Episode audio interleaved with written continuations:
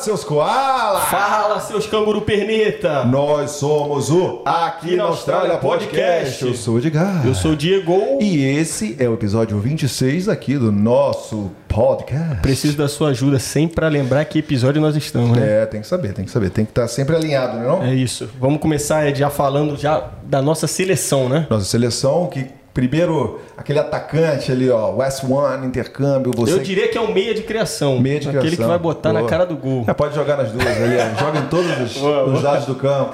Boa. E você, olha, gente, Puff realmente abriu as fronteiras. Então você pode vir para Puff, gente. Já chegou, um monte de estudante já chegou essa semana e tá chegando todo dia, gente. Então, lindo, tá tudo legal aqui. Pode vir, pode vir agora, não tenha medo. É, agora é a chance, né? Você que tá aí no Brasil e você que tá aqui, só entrar em contato com a galera da West One. A gente sempre faz aquele lobbyzinho para você colar pra Perf. Ed vai patrocinar o Danone quando vocês chegarem. E é isso aí. Exatamente, o West One. Você que está aqui na Austrália ou no Brasil, venha para cá com o West One.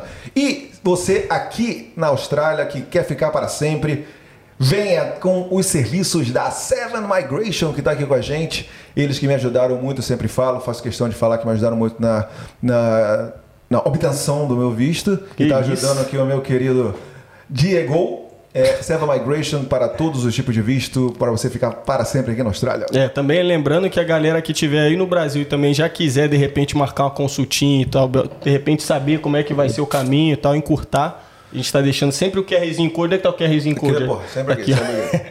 Então, ó, vai você só clicar e apontar a telinha, não clicar não, né? Apontar a câmerazinha do celular e aí você vai ter acesso lá à plataforma deles para consultar um dos agentes e bater um papo, né? Exatamente. E para você que gosta da comida brasileira, vai para o Rio 40 aqui em Puff presente. Eu estou aqui bem abrasileirado com esses cabelos de Luiz Caldas, em homenagem ao nosso querido artista. Para todos os eventos aqui, eu, o Rio 40 estará lá para prover a você a chance de comer aquela comida brasileira linda, maravilhosa e muito saborosa. Rio 40, muito obrigada pelo apoio! É isso. E também, se você entrar lá no Instagram deles, você sabe onde eles vão estar daqui a uma semana, daqui a um mês, daqui a um ano. Tudo lá, né? Exatamente. Busy demais. Exatamente. Unique Hair Salon, presente em Monlolly. Vocês que estão aqui e tem aquela, aquele receio de ir no salão aqui de puff, aqueles chinesões e tudo mais. Você quer aquele salão brasileiro, vá na Unique. Todos os tipos de serviço lá. É o, é o tipo de salão brasileiro, né? Você não Tipo precisa ir numa clínica de depilação, você não precisa ir num lugar fazer massagem, você não precisa ir num outro cortar cabelo. Você vai na Unique, você faz tudo de um- num dia só. Fazendo a explicação, os chineses são conhecidos pela, pelas unhas, então todo lugar que você vai tem aqueles, ah, aqueles stands só para unha, unha do pé, unha da mão, vai lá, tem um monte de asiático, é conhecido pelos chineses. E estou fazendo essa explicação. Lá, se você quiser só faz- fazer a depilação nisso, você não vai conseguir. Você vai só fazer a unha. Então, na Unique você pode fazer tudo. Para fazer unha, para fazer depilação, para fazer massagem, para fazer cabelo, blá, blá, blá, não é não? É isso, e logo, logo vem uma coisinha aí que a gente vai, Será? vai deixar guardado aí pra É. galera. É isso, Exatamente. né? É isso. Nossa seleção formada. Valeu, Obrigado gente. E você que quer entrar aqui no time, aqui na Austrália, nessa seleção, pode entrar em contato com a gente. Estamos abrindo aqui a oportunidade de vocês que querem apoiar o nosso canal a crescer. Venha contato a gente que vamos fazer Manda um direct pro, pro depart... pra tesouraria. É, ajudar a sua marca a crescer conosco e você também vai ajudar a gente a crescer. Boa. Antes de apresentar nosso convidado, nosso digníssimo convidado, a gente pede mais uma vez pra galera que tá aqui nesse vídeo, já deixa a curtidinha aí, se inscreve no canal, vai lá no Instagram, começa a seguir a gente, manda um direct se tiver alguma dúvida, alguma sugestão e tudo mais. Deixe seu feedback aí. Se tiver alguma dúvida que a gente de repente não trocou a ideia aqui no podcast, você deixa nos comentários aí. A gente vai fazer o possível para responder da melhor maneira possível. É, não é? Você tá bonito hoje, tá inspirado. Gostou, gostou? Hoje, feriado aqui em Western Austrália. Diegão com certeza foi na praia, tá em Moura não? Não, é? Gostou, né? Gostou. Aproveitou o dia. Regatinha, regatinha. Regatinha em homenagem ao nosso amigo Ed Samps. Obrigado aí, Ed. Pela Tamo junto, Ed. É. Então é isso aí, gente. Essa área de hoje eu, é, eu tenho muita curiosidade. É uma área que eu quero saber muito, porque talvez eu possa mudar de carreira e entre nessa área. Que isso? Essa é... é- Como é que fala? Informação inédita aqui. Não, ó. eu comentei com você, cara. Não, não, inédito pro público, pô. É, porque público. é uma área que está bombando aqui na Austrália e vocês vão saber por quê com esse convidado especialíssimo, não é não, Diegão? Quer apresentar nosso amigo? Sim, e nossa sim, perguntinha pra ele? Vamos, vamos, então vamos vai fazer lá, isso aí. vai lá, vai lá, vai lá. Com vocês, William Lima! Muito obrigado, muito obrigado. Ai, palminha, palminha. Palminha, cara. É isso.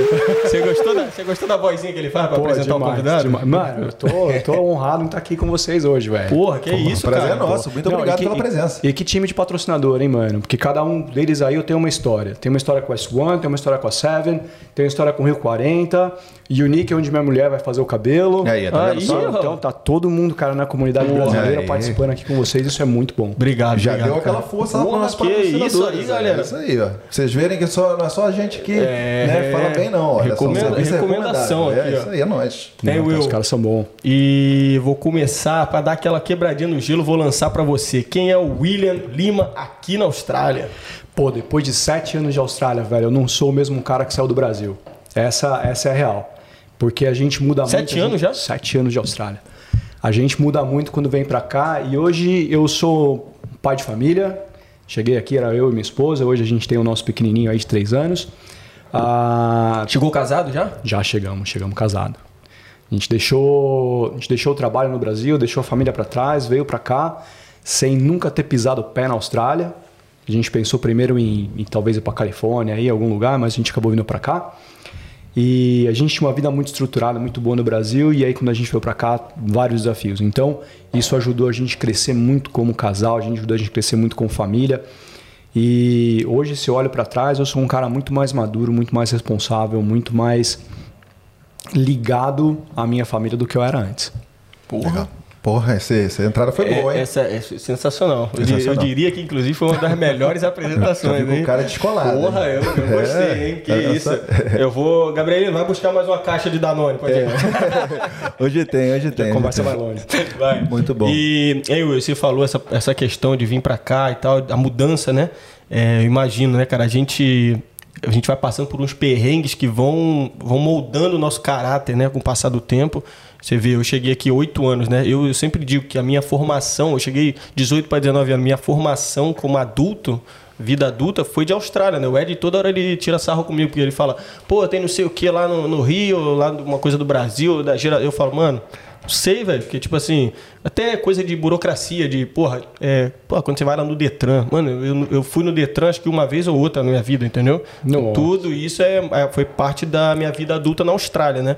Então eu entendo que a gente depois chega aqui, a gente vai passando por algumas coisas e vai. Você vira uma outra pessoa, uma nova pessoa, né? Vira, cara. Mas 18 anos você vê o menino. É. 18 anos você vê o menino. A gente veio, eu tava com 30. E aí eu olhei pra minha mulher um dia e falei assim: E aí? Vamos morar fora do Brasil? Eu achei que ela ia falar: Temos que pensar. Ela virou e falou: Vamos? Falei: Vige! Como é que Já foi fazer?" assim, já? Foi, cara? cara? na hora. Cheguei pra ela e falei assim: Ó, vamos morar fora do Brasil? Eu tava preparado pra ouvir um: Vamos pensar, vamos planejar. Ela falou: Hum, vamos. Quando? Legal. E, e mas você falou esperando que de repente se ela falasse, pô, vamos planejar e tal, você também entrar nessa de planejar e tudo mais? Ou você já tinha meio que algumas coisas engatilhadas assim? Porque você falou, pô, Califórnia, início, de repente Estados Unidos, e aí do nada você meteu um louco pro outro lado do mundo. Então, só voltando agora um pouquinho pro, pro, pro background de TI. Boa. Eu comecei a estudar tecnologia e me envolvi com tecnologia porque eu já queria sair do Brasil. Ah, Isso foi em 2000...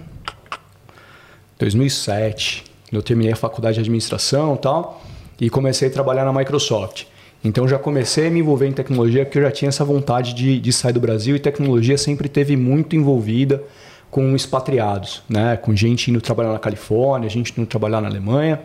Foi um cara de visão, hein? Tu teve. é, Foi sagaz ali atrás. É, cara, a gente está sempre tentando pegar o que o que tá no, no, no- top trend, né? Uhum. E aí, minha mulher, a gente já vinha namorando, já estava junto há muito tempo, a gente já vinha conversando sobre isso de, poxa, um dia se tivesse possibilidade. E a gente começou a viajar, passou em alguns lugares do mundo, a gente foi para Havaí, foi para os Estados Unidos, foi para Espanha.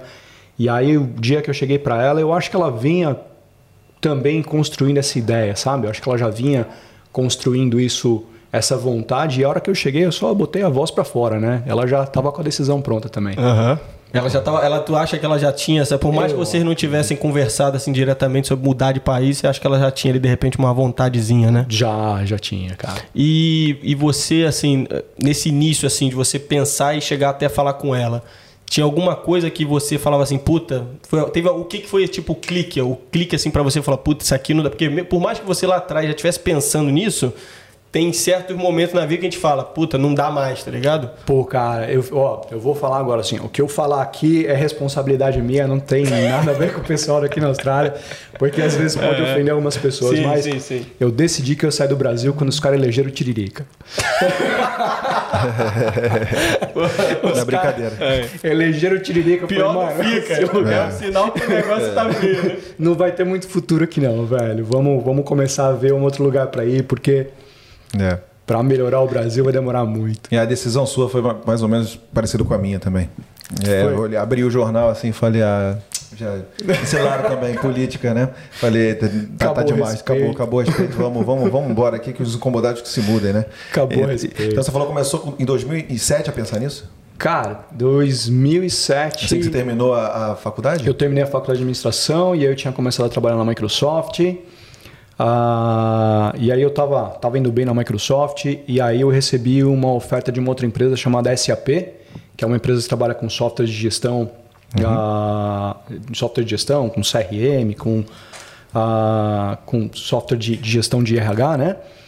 E, e aí eles tinham um programa que eles chamavam de Best Performer.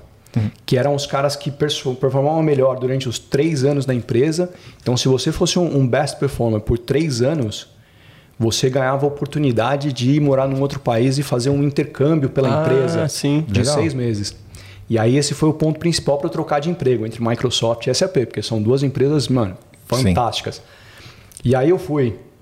E aí eu fui top performer três anos seguidos. Porra, parabéns, cara. E aí eu tava... Tu foi o MVP? Foi. Tipo isso, seria tipo o MVP da empresa lá? Eu, não, é, eu, eu ganhei um MVP.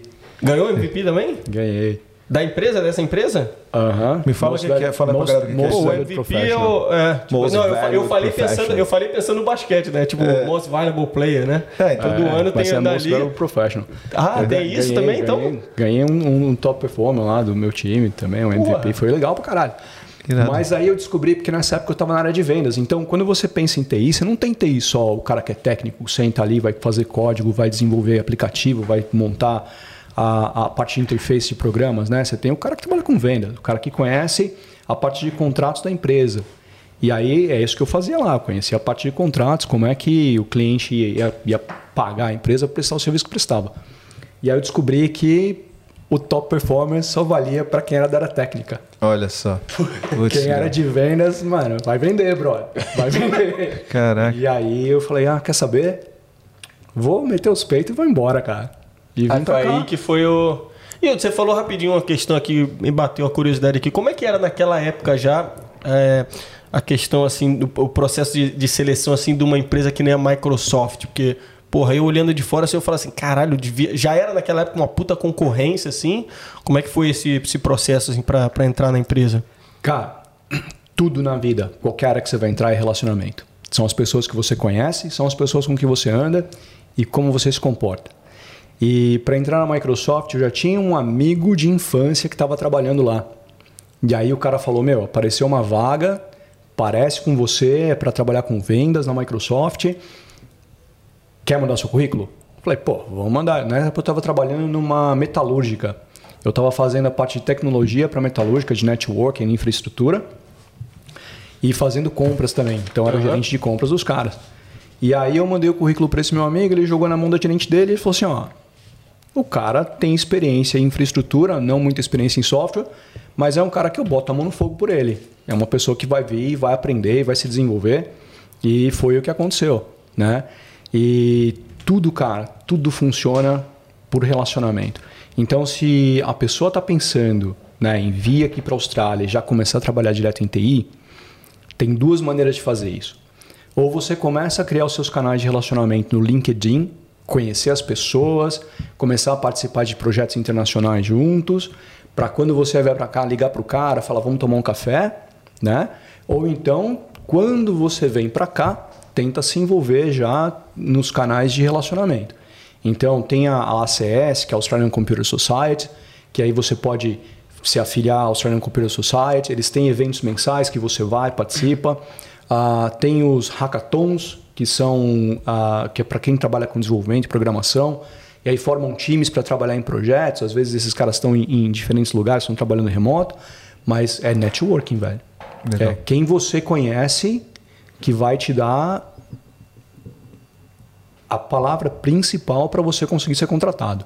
Legal. E como é que era a Microsoft lá no Brasil? Assim, era muito. Tinha muita cultura brasileira ou era toda a cultura americana ali envolvida? Como é que era assim o dia a dia? Cara, cultura americana. Total, Comple- né? Completamente. Você começa a se envolver num mundo, você começa a sair da realidade brasileira mesmo estando no Brasil. Você consegue traçar aí a diferença entre a sua, meta- a sua experiência no metalúrgica com a Microsoft? Assim, é bem, bem assim, aparente ou não muito? Cara, teu mundo expande, velho. teu, mundo, teu mundo expande, porque o que acontece? Você trabalhando na metalurgia é uma área, uma indústria, né? E aquela indústria é muito específica, então ela é um nicho. Mas quando você vai trabalhar com software, você começa a olhar para a área de finanças, você começa a olhar para a indústria, você começa a olhar para seguradoras, você começa a olhar para a indústria de Expande, transformação. né? Expande, cara. Teus horizontes expandem. E, com- e como usar a tecnologia expande também. Sim. Você, como vendedor, você teria que entender um pouquinho de cada business, cada negócio, cada área É. e tentar convencer a pessoa a comprar o seu produto para poder atender as melhores eh, práticas, né? No dia a dia. Mais ou menos isso era o seu dia a dia lá? Esse era meu dia a dia lá, mas eu diria que como bom vendedor, acho que a minha principal função era ouvir, cara. Ah, sim. Eu ouvi o que, que você precisa. Minha principal função era ouvir, porque o cara ele já vem para você com uma ideia do que ele precisa. Sim. Então você não tem que vender o que ele o que você quer vender. Você tem que vender o que o cara precisa. Então você tem que ouvir o que o mercado dele está pedindo. E aí, ouvindo essa empresa, você começa a montar a plataforma de software que eles precisam. Legal. Então, por exemplo, se o cara precisa ah, montar uma plataforma de e-mail, né? Aí você vai montar ali o Exchange. Se o cara precisa montar comunicação, Exchange, eu estou falando, cara, isso é passado. Porque hoje em dia estão usando o Cloud 365 da Microsoft, né? Para montar a aplicação de e-mail. Então, as coisas mudaram bastante. Mas é assim, você ouve a empresa, se os caras querem trabalhar com banco de dados, você vai ver que banco de dados que melhor atende a necessidade dos caras. E, e- e assim, ouvindo o cliente, e era isso muito que eu fazia na Microsoft, ouvir o cliente para montar a solução correta. Legal, bacana. E aí você falou que fez administração, né? Fiz. Qual foi, quando, quando, quando foi que você se interessou mais pela TI? Você falou que a, a TI está em todos os lugares, né? Assim, mais, mais ou menos. Mas você era mais focado na administração e aí passou para TI. Como é que foi esse, essa mudança? Ed, legal essa pergunta, porque tudo, tudo tem um merge. Né? Então, se você pensar num engenheiro, um engenheiro é um cara que não vai fazer só cálculo de engenharia, é um cara que vai trabalhar com software de engenharia. Administração é a mesma coisa. Quando a gente pensa em gestão, você não vai pensar em gestão isolada, porque aquele livro de administração que você tinha para fazer entradas e saídas, para trabalhar com marketing, tudo isso agora é plataforma digital. Então, essa migração das áreas que você tem para tecnologia, elas acontecem naturalmente, inclusive no direito, que é uma coisa que você pensa que, poxa vida, ah, direito eu vou ter que entender de leis. Não, cara, você tem que entender de plataformas de software também, para saber como é que você vai pegar aquelas, a- a- a- aquelas aqueles Processos, documentos, aqueles mas- processos, é. E você pode ter softwares para fazer a análise de linguagem natural para te dar o que seria, por exemplo, o julgamento do, do juiz. Sim. Tecnologia Então, está aí para ajudar tá- em todas as áreas, né? Está em tudo. Entendi. E você teve que fazer muitas especializações dentro do trabalho ou você procurou por si só? Sim, sim. Então, uma das áreas que você tem mais que estudar, pelo menos que eu entendo, é tecnologia, porque está em constante, constante desenvolvimento. Então, na Microsoft eu estava fazendo certificação, né? Tem, você tem sempre que estar fazendo certificação, entendendo onde é que os produtos estão indo. Ah, e a certificação ela serve para fazer um nivelamento do quanto você conhece daquela estrutura. Na SAP, como tinha lançamento constante de, de produtos e plataformas também, você tem que estar estudando constantemente. E, e aí eu vim para a Austrália fazer um, um, um master em, em ciências de dados, de data science. E é uma outra coisa que você tem que estudar muito também, algoritmos e linguagem de programação. Mas isso trabalhando na SAP ou depois? Isso depois que eu vim para a Austrália. Entendi, beleza. E lá você, você- também tinha certificação? Você tirava assim? Ou lá no dia a dia você aprendia o seu, a- não sei, desenvolver? Não, tem muito, tem muito treinamento interno. Muito treinamento interno. Tem Beleza. muito treinamento interno. E aí você despertou e falou, pô, de repente essa área aí é que eu, eu me interesso mais. Como é que é essa que parada questão do, de gestão? do treinamento interno aí, a própria empresa ela fornece esse tipo de especialização para a pessoa que trabalha, né? Exatamente. Porque ah, o que ah, acontece? Ah, você vai lançar um produto, certo? Você vai precisar de gente para atender um canal de parceiros, porque essas empresas de tecnologia elas elas trabalham de que forma? Ah, elas desenvolvem a plataforma, desenvolvem o software e aí elas precisam capacitar pessoas para entregar esse software para o mercado. Né? Porque o cliente vai comprar o software e você vai precisar fazer a implementação daquilo. Vai precisar prestar suporte para aquele software, vai precisar manter aquilo rodando. Então, o processo inicial é o desenvolvedor vai criar o software e aí vai dar o treinamento para as pessoas dentro da organização. Né? Então, a gente tinha na, na SAP, por exemplo, uma plataforma, uma tecnologia chamada Rep Deployment Solutions, que eram soluções de implementação acelerada. Então, quem desenvolvia isso me dava os treinamentos e aí eu treinava o canal de parceiro e aí o parceiro ia entregar aquilo para o cliente. E aí, quando o cliente tinha dúvida do que estava acontecendo, o cliente ligava para mim e aí eu explicava para o cliente como é que funcionava a solução e voltava ele para o canal de parceiro para fazer a implementação. Então, ela é, é um processo que ele continua se autoalimentando. Entendi. É, aqui, aqui na Austrália também não é só questão de das pessoas quererem vir para cá, para a Austrália. Não é só o nicho de pessoas que querem vir para a Austrália. A gente também é, tá, tá interessado em mastigar também as, as áreas e tudo mais. Então, às vezes, uhum. a gente pode fazer uma pergunta assim que parece bem simples, mas é porque a gente quer começar do começo não, até para a gente e para ah, nossa audiência, sim, entendeu? Sim, sim, sim. Porque a gente tem a questão do pessoal que está aí no Brasil que, que quer vir para cá, tem as pessoas que estão na Austrália e estão perdidas, eu sou um deles. E, e tem a questão de pessoas que, entendeu, querem ter curiosidade sobre a área, querem que saber é mais caso. um pouco, que é o caso. É. Então, Mas, Ed, uma coisa que eu vou, vou, vou falar assim. Tem interesse em entrar em tecnologia, mas não quer fazer uma faculdade. Né? Você não, não tá afim de fazer uma faculdade, porque fazer uma faculdade demora muito tempo. Então existem os programas de certificação. Para aprender qualquer coisa em TI hoje, você não precisa gastar dinheiro. Porque, por exemplo, se você quer fazer desenvolvimento de software, desenvolvimento em Python, por exemplo, ou aprender qualquer coisa que seja de open source, você tem o Developer Mozilla que você vai lá e tem um monte de conteúdo gratuito. Google tem um monte de conteúdo gratuito. Você precisa de plataforma para desenvolver código e ver se o seu aplicativo funcionou. Cara, o Google tem um negócio chamado Colab que é fantástico. Você vai lá, não paga um dólar, não paga nada. Você monta o teu aplicativo, você testa, você bota aquele negócio para rodar fantástico, não tem que pagar nada. E aí você tem as certificações. O que são as certificações? São provas que as empresas de tecnologia desenvolvem para mostrar que você absorveu aquele conhecimento, mesmo não tendo experiência de mercado, mesmo não tendo trabalhando com isso. Então, uma maneira muito importante e a mais interessante de se entrar em tecnologia é através de certificação. A Microsoft tem certificação, a PMI, que é de gestão de projetos, para tecnologia ou gestão de projetos tem certificação, Oracle tem certificação, uh, Cisco tem certificação e aí vai. Yeah. Queria aproveitar para mandar um abraço para o meu amigo Nicolas Quedezinho, Guga, que ele já, já mandou esse papo para mim antes. eu, não, eu, não, esqueci, não, cara. Olha. Então, beleza. Vamos voltar um pouquinho. Eu, não, eu, eu só, ah, queria, fala, eu só queria falar rapi, rapidão, depois a gente vai continuar nessa timeline aí. Então, você está dizendo que, basicamente, porque eu, eu, ouvi um cara da área falando que, pô, você vem para Austrália, você vem para os Estados Unidos, vai para fora, né? E aí você teria que, no caso, não tem experiência nenhuma, um molecão novo que de repente tá nessa, né? O cara tem, ele tem que fazer a, a faculdade. Então, o que você está dizendo, no seu ponto de vista, é que, tipo assim, a área Não. permite. A área permite a pessoa ser um autodidata da completamente, do TI. Completamente. Ah, legal. Fazer faculdade é legal. Fazer faculdade é requerido pelo mercado? É. Porque é uma maneira que você se diferencia, certo? Top.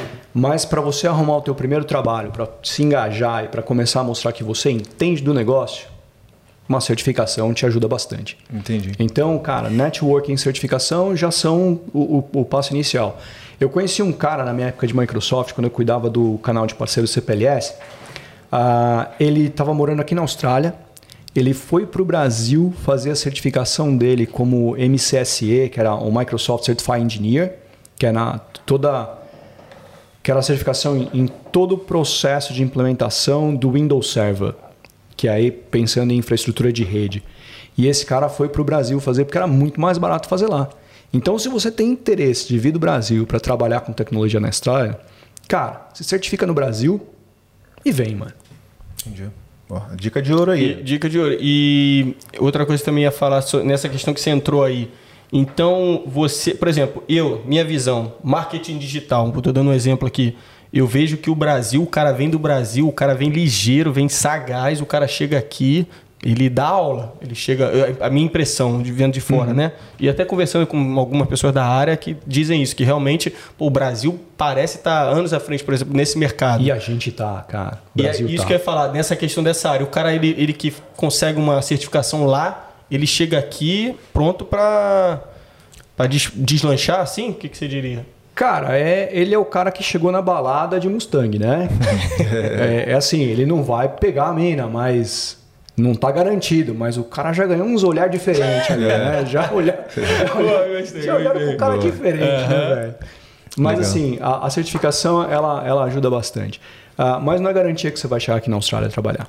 Porque, por exemplo, quando eu mudei pra cá, pô, eu tava vindo de SAP, uma puta, uma puta experiência bacana, ah, trabalhando com contas internacionais, fazendo reunião em inglês lá. Pô, fui, fui viajar pela empresa pro, pro exterior, na Microsoft também, tinha diversas interações em inglês. Mas quando eu vim pra cá, mano, meu inglês não era nada. As pessoas não me entendiam. Por que, que as pessoas me entendiam no Brasil? Porque elas estavam fazendo parte da mesma indústria, então elas tinham que me entender. Mas quando você muda para um outro país, se o seu inglês não tá bom, você vai ralar. E uma outra coisa que acontece também, quando você chega em outro país, as pessoas não te conhecem. Tem o seu LinkedIn ali, tem, tem a parada, mas é a mesma coisa do cara chegar, bater na tua porta e falar: Meu, posso entrar? Você fala: Não te conheço. Fala, olha meu LinkedIn. Você fala, mas mano, não te conheço, velho. Não vai entrar na minha casa. Sim. Entendeu? E a gente está aqui num país desenvolvido, Austrália e tudo mais, né? E o Brasil tem todas as dificuldades e tal. Por que, que você acha que a gente está tão à frente, então? Por que, que o Brasil está tão à frente? Porque quando o profissional chega aqui, chega de Mustang, por que, Cara- que a gente se tá tão tantos anos luz à frente dos australianos aqui? Porque a gente tem muito mais competição no Brasil. O mercado do Brasil é completamente diferente. Então, aqui tem um negócio até hoje na Austrália que é door knocking. Door knocking no Brasil a gente parou de fazer em 1975.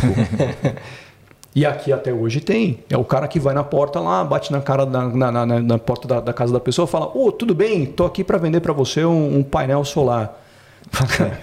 Se eu tiver interesse no painel solar, eu vou na internet, pesquiso, ligo para quem eu quero. Mas até hoje aqui essa cultura existe. Ah, As pessoas têm a página amarela ainda. Tem. Né? No Brasil, em São Paulo, cara, você pensa quem, quem vai pegar a página amarela para procurar um telefone? É. A galera Verdade. nem tem mais telefone móvel em casa, né, mano? Telefone fixo, na real, né? Né? Telefone É. fixo. Inclusive, testemunho de Jeová também bate na porta aqui. Você sabia? Boa, Já boa saber, já aconteceu. Já aconteceu. Pô, Inclusive, foi um dia desses lá, um É deixar mesmo? lá no trabalho. No trabalho, É, deixar um bateu. negocinho. É, lá em Exmouth.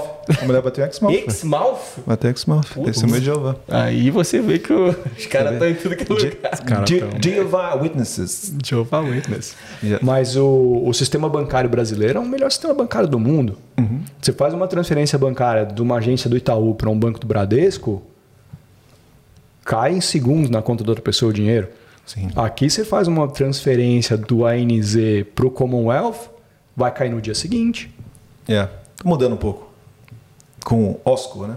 Que tem, tá, Tá tá, um, é, tá um pouquinho mais rápido. Depende da instituição. Essa como é o FNZ tá, tá mais rapidinho. Agora o SPEC para. Tá, de- depende da instituição. Mas anyway, eu entendi que você É, falou. engraçado, você falou essa parada, a gente já bateu nessa tecla aqui, né? Que aqui, com a, gal- a galera chegando principalmente, né? Porra, você vai procurar um trabalho, cara. É aquela velha história aí de deixar o currículo lá, bate em todos os restaurantes, vai numa rua que tem vários business assim, né? Você vai batendo em cada porta ali, vai deixando um currículo, o cara, um desses caras vai que liga, mano. E, e realmente acontece, né? E acontece. Né, que nem aqui, ou então e-mail. Quem foi que veio aqui? Acho que veio, acho que foi o Wesley, que é da área de financeira também. Ele falou que o e-mail aqui, o e-mail Ah, é, ainda foi o é. Wesley, foi o Wesley. o sim, e-mail ainda é, tipo, a galera ainda usa e-mail mesmo. Aqui é, tá nessa ainda, né? Mas dependendo da área que você trabalha, aqui você não vai ser contratado se você mandar seu currículo por e-mail. sim.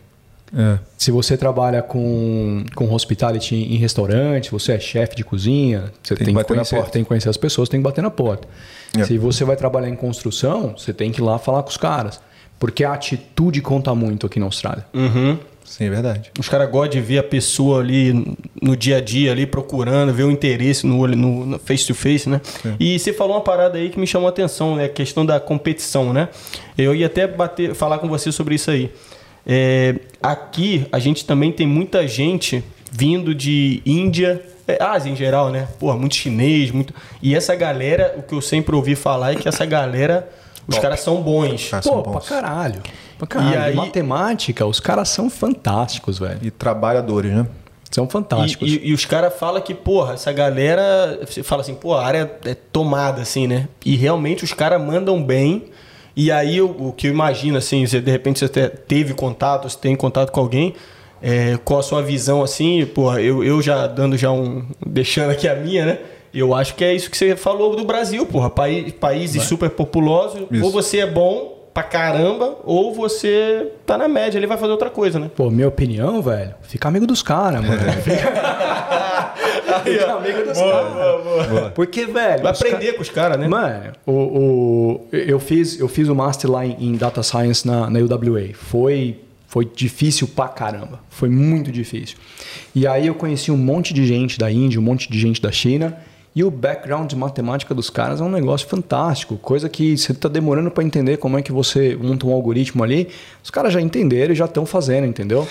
Então você senta com o cara. Bizarro, pra- né? É bizarro. os caras- porque a base de matemática deles é muito forte. Sim. É muito forte. Então isso já começa, velho, na escolinha pros caras. Enquanto no Brasil você tem aquela coisa ainda do ah, não gosto de matemática, vou escolher um curso que não tem matemática. Lá, tipo, bom, não é que não é opção pros caras, mas se você pensar uma população de 1.3 bilhão de pessoas, se você pegar 1% que gosta de matemática, é gente pra caralho. É verdade, é verdade. É isso aí. Se e, tu não for o pica, tu vai ficar pra trás. e dá pra competir com esses caras mesmo assim. Cara, dá, porque o brasileiro ele tem uma outra pegada que a gente, a gente sabe conversar. Hum, Você entende? A gente consegue sentar numa situação difícil, ah, numa situação de conflito, e a gente consegue parar, respirar, porque a gente já viveu em conflito no Brasil a nossa vida inteira. Então a gente tem aquele jogo de cintura que outras culturas não têm. Então o brasileiro se adapta muito bem em diferentes, ah, em diferentes áreas Cenários. da empresa, em diferentes cenários e em diferentes cenários de conflito também. Então a gente consegue resolver as coisas. Então o mercado meio que se complementa, né? Você tem uma pessoa mais É. é, especializada, outra pessoa que tem um jogo de cintura E tudo gente- mais, aí tudo Po- tem espaço falar- pra todo mundo. Pode falar palavrão aqui? Com certeza. Não, mano. E a gente Não, trabalha- não, porra, não fala essa porra não, caralho. Porra, caralho, tu falou agora. Que merda, fudeu, agora não, Não, tem que cortar essa merda. E brasileiro trabalha. e brasileiro, velho, trabalha pra caralho. É. Ah, porque, mano, a gente, a gente sabe, ó, a, a gente sabe o que a gente passou pra conseguir chegar numa posição aqui, né? Então, eu quando cheguei na Austrália, ah, o meu primeiro trabalho aqui foi, foi dishwasher. E aí, Briliano? É, É, mulher. Trabalhei, trabalhei como garçom em churrascaria, e aí trabalhei em construção civil. E, cara, e todo dia a única coisa que passava na minha cabeça era que a caneta é mais leve que a enxada. É. Ensinamentos do tio Will. né? é, lançou aí. caneta, caneta é mais leve que enxada, velho. É, Exatamente. Então, mano, você voltar pra área de Essa tecnologia... eu nunca tinha. Vou até anotar que eu nunca Boa. tinha ouvido aqui. Não, E só dá é- um calo aqui, né? É, só um calinho ali. E você poder voltar a trabalhar com tecnologia e tal, isso, isso é fantástico. E quando o brasileiro consegue voltar para a área dele, cara, ele vai trabalhar com muito mais afinco do que os caras de outros países. Tesão, né? Porra. É, porra, o, o- você falou isso aí. O cara, é, no caso, você, você veio pra cá. Muita gente passa por essa situação, né? Porra, você veio pra cá, a princípio, imagino que você chegou e você falou, porra, vamos ver como é que é e eu vou pra minha área, vou continuar na minha área. Aí, às vezes, circunstâncias de Austrália, né? Como acontece com muita gente. O cara chega aqui, o cara é um engenheiro, o cara é não sei o quê, o cara, de repente, por causa do, do visto, pô, pô, o próprio Ed aqui, pô, ele enveredou assim pra carreira de cozinha, conseguiu o visto através da, da carreira de chefe, né? Então, tipo assim, Sem saber, um- sem saber- sem saber nem fazer arroz, né? Quando Então. cheguei aqui. Nem ovo fazia. Porra, e, e, e aí, tipo, isso é circunstância ali na sua frente, você pega ali o limão, meio limão faz uma limonada, né? No seu caso aí, você acha que teve algum momento assim que você de repente deu uma, uma fraquejada, você falou, puta, de repente, de acordo com, com as coisas aqui, eu vou talvez mudar de área, ou isso nem passou pela sua cabeça? Chegou a passar, de repente mudar de área?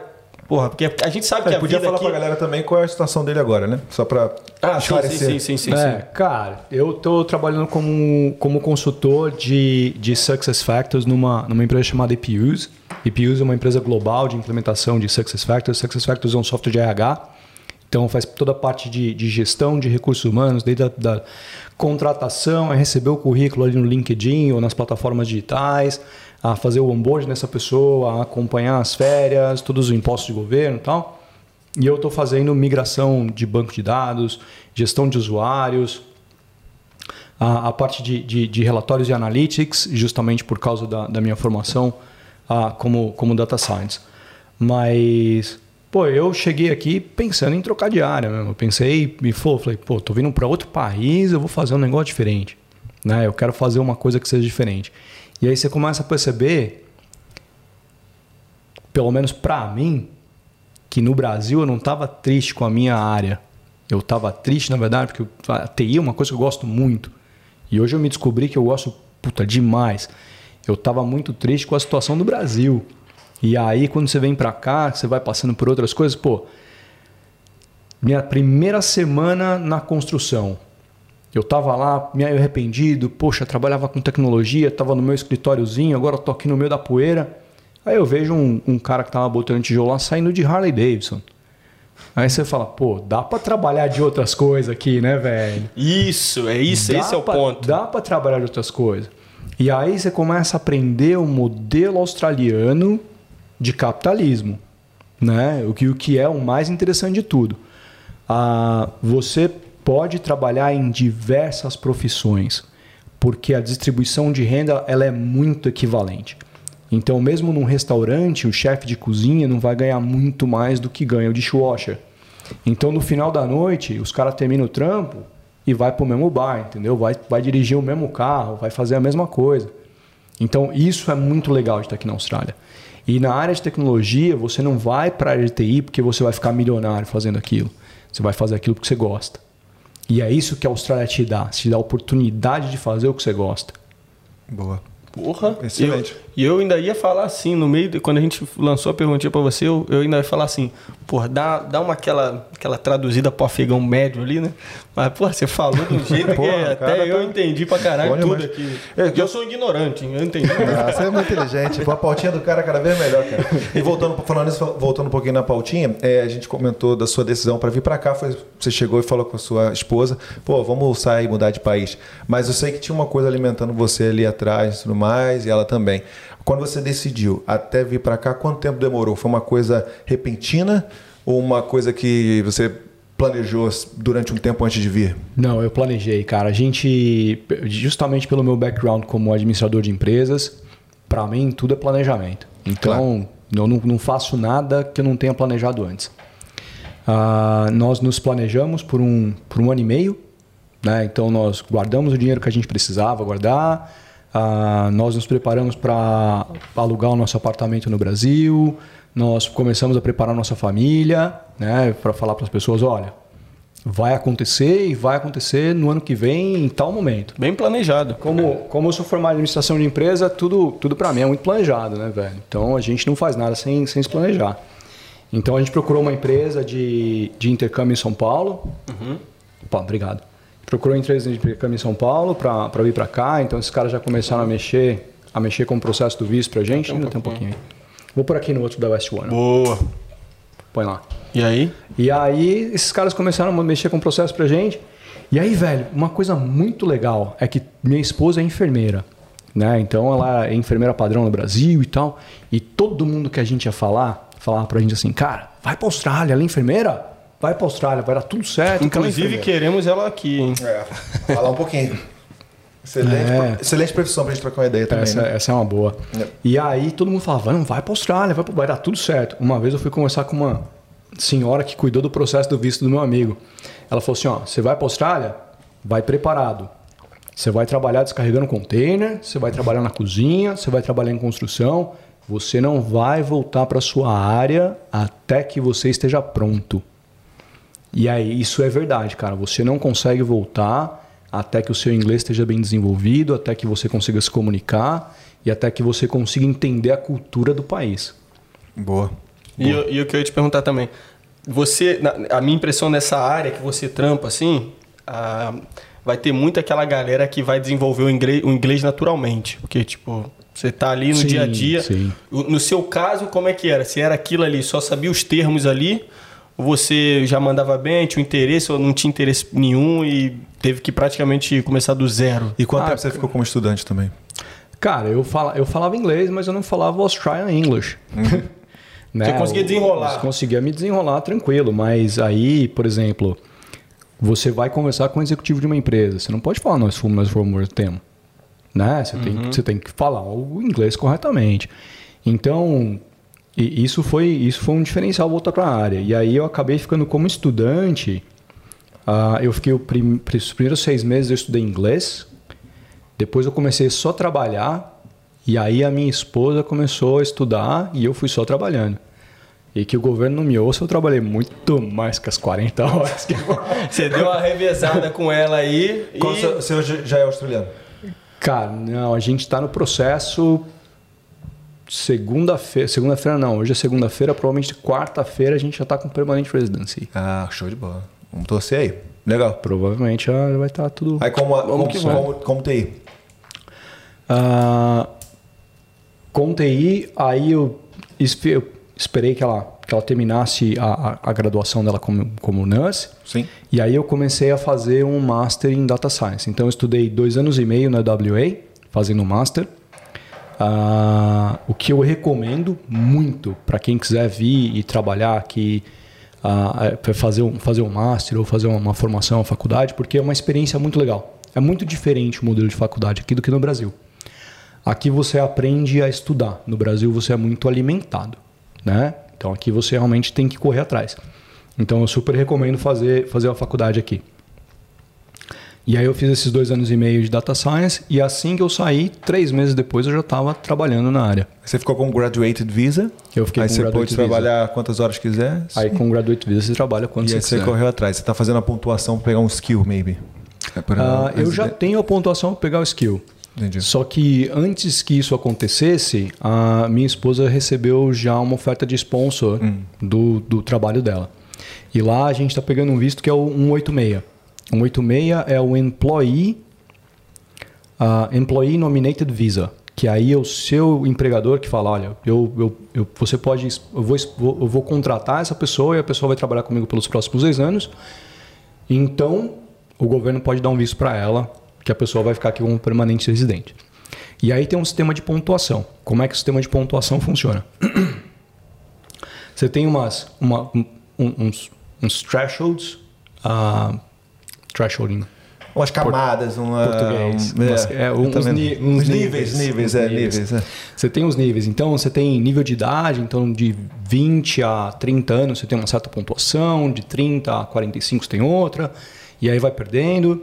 E aí, se você fez a faculdade, você ganha mais pontos. Se você tem um certo nível de inglês que você prova aquilo pelo IELTS ou pelo TOEFL ou PTE. ou PTE. Então, se você atinge 7, você tem determinado ponto. Se você atinge 8, você tem mais ponto. E aí tem na AT também conta ponto, né? Então você consegue pegar pontuação por ali. Quando você vira tradutor juramentado aqui na Austrália. Exatamente. E aí se a sua esposa ou seu seu parceiro ah, tem também faculdade e Curso nível de superior. inglês, curso superior, isso também conta ponto para você. E aí você consegue pegar a pontuação para você aplicar o State Nominated Visa. Mas isso tem que estar naquela lista que é a CISOL.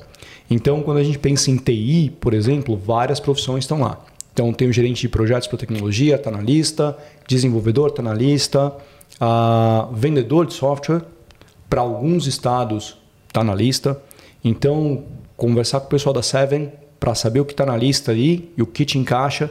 Cara, a gente fez um trabalho muito legal com a Seven lá e com a Carol, que a gente mandou o nosso currículo para eles e eles traçaram para a gente os melhores caminhos.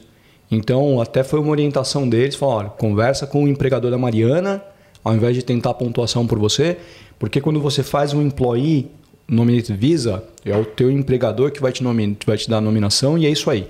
Mas se você tentar o State Nominated Visa, eles têm uma quantidade de pessoas de cada área que o governo vai requerer. Então, se você não tiver uma pontuação muito alta, você entra numa linha de corte e talvez não te chamem. Então, é aquele processo de estar tá sempre correndo atrás de se desenvolver e conseguir os pontos. Mas aí é que está o bacana, que volta lá na certificação para quem quer trabalhar com TI. Se você tem a certificação, se envolveu na Australian Computer Society, começou a desenvolver o seu networking, cara, grandes as chances do seu empregador te sponsorar.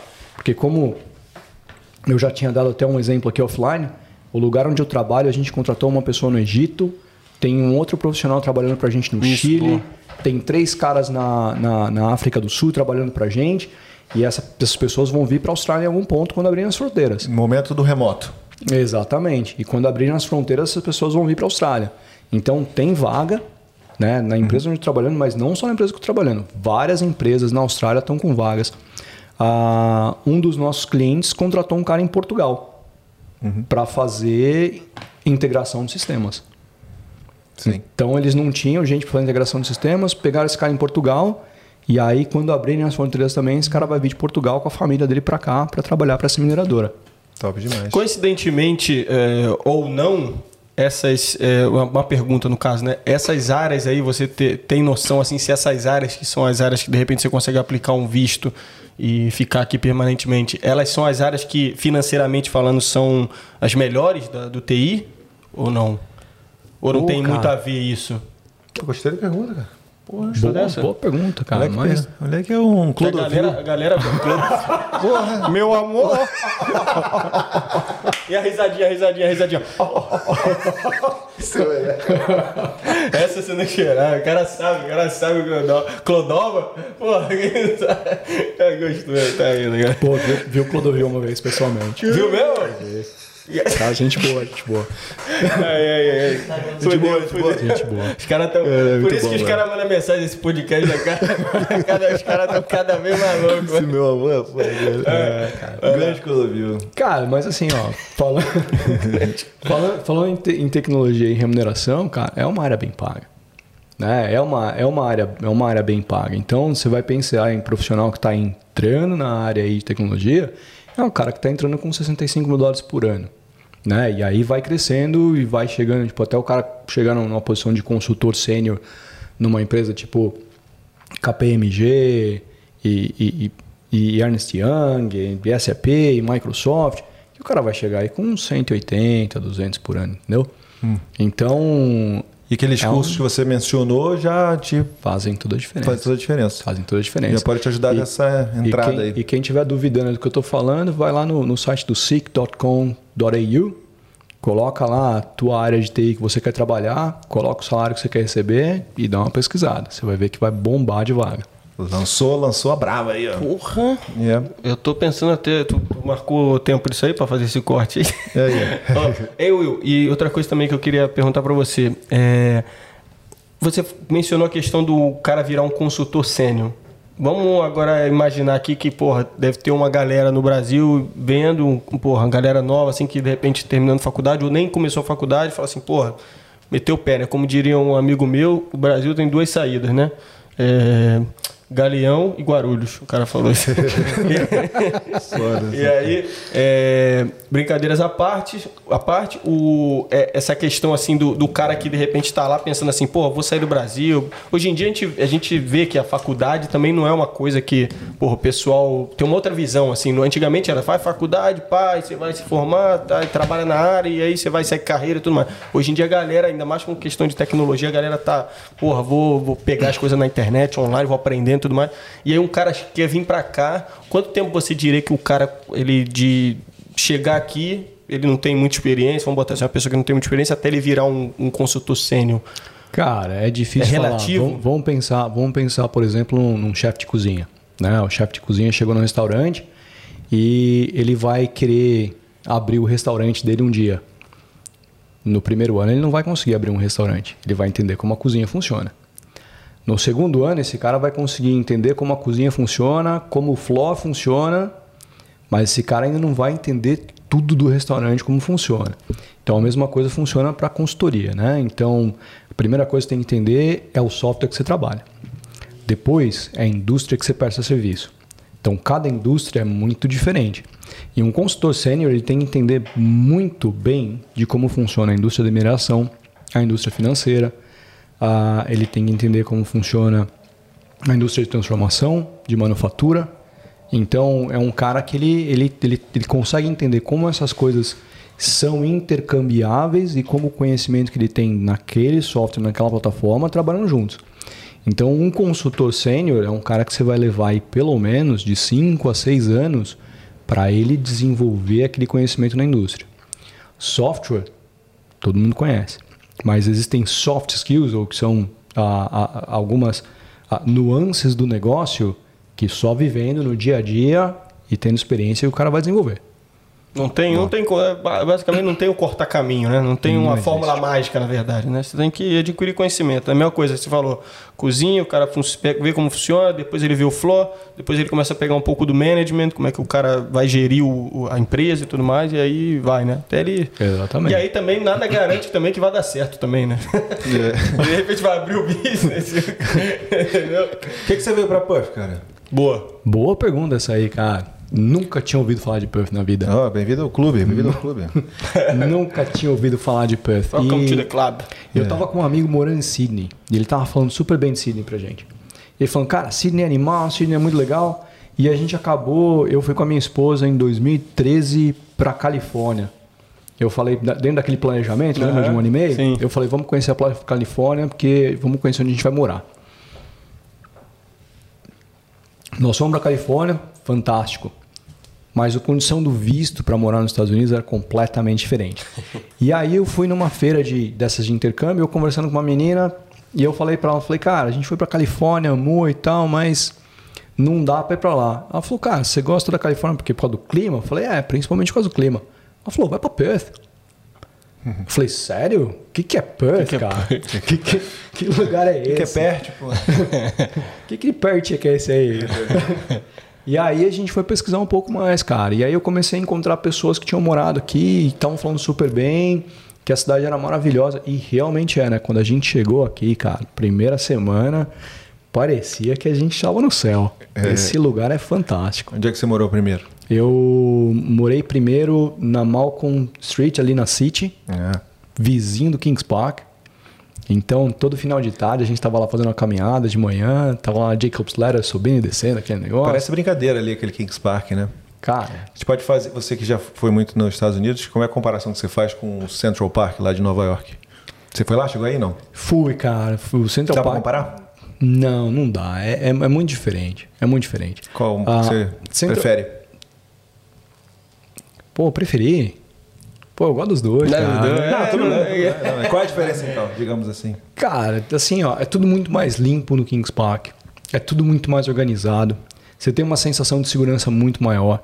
Então, você deixa sua mochila ali, vai jogar uma bola, você volta, tua mochila tá ali com a tua carteira, seu telefone, tudo tá lá. Entendeu? As pessoas não, não, não, não mexem nas tuas coisas. Central Park é um negócio meio de cidade grande, né? Meio de São Paulo. Então, você vacilou com a tua carteira, a tua bolsa foi embora. Sim.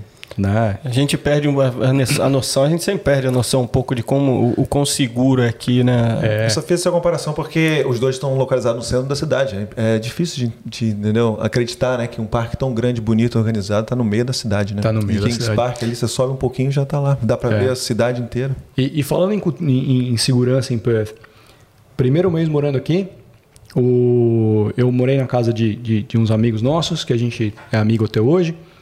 E aí esse amigo foi deixar no apartamento que a gente alugou lá na, na Malcolm Street, na City. E isso eram 10 horas da noite. E ele parou, desligou o carro, estacionou e eu comecei, cara, sabe aquele negócio de, de cidade grande, São Paulo?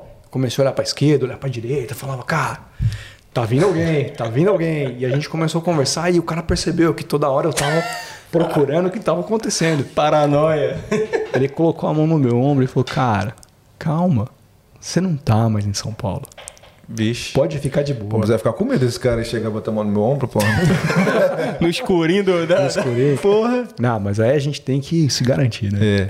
Mas eu tenho que deixar claro aí pra galera aí, ó, não é 100% seguro, não é 100% perfeito, Não, tá é- Temos que é- dizer, é isso, é deixar isso. claro isso, existe gente que quebra o vidro do carro na rua, Tem, existe tem. gente que rouba a bicicleta, principalmente na City, no North Beach, Roubaram né? mim, inclusive. Exatamente, acontece, não é mil É, maravilha. é, o negócio é não dar mole pro azar, né? Exatamente. Dá mole pro azar. É pô. comparação, gente. Comparação, entendeu? A gente adora deixar isso claro, entendeu? Porque a gente não tá aqui para vender um sonho de padaria. Uma ilusão, né? Isso Uma aí ilusão, é, é um sonho de padaria, exatamente. E. te- Não, você ia completar mais alguma coisa? Você, você não veio, você teve o seu filho aqui, né? Tive, Como cara. é que foi essa experiência Walter nasceu aqui. É De questão de, do- de como ele foi concebido e tal, os hospitais, você teve uma boa. Você, como imigrante, você teve uma- um bom atendimento? Como é que foi? Você Pô, pode falar um pouquinho disso? foi, foi maravilhoso, cara. Ah, a gente Você usou o seu seguro nós, nós de estudante? nosso seguro de estudante, é. Nós avisamos quando nós decidimos que íamos ter filho, nós avisamos o, o- a seguradora, né, a segura de saúde. Ah, já mudaram, então a gente teve o tempo de passar pela carência ali. Meu, eu não acreditei na qualidade do serviço. Então, no hospital a gente tinha uma enfermeira e uma midwife com a gente, a, a parteira. Ah, durante todo o tempo que a minha esposa estava no quarto, tinham duas pessoas com ela e eu. O médico vinha de 30 em 30 minutos para bater um papo com ela. Ah, o meu filho nasceu no hospital em Subiaco, um hospital particular, não foi um hospital público. Mas assim, depois na sequência pro quarto que a minha esposa foi, foi um quarto tipo uma suíte só para ela, super tranquilo. E assim, eu super recomendo ter filho aqui. Algumas pessoas pensam em, em ter filho no serviço público e tal, mas o mais importante é, tá pensando em ter filho?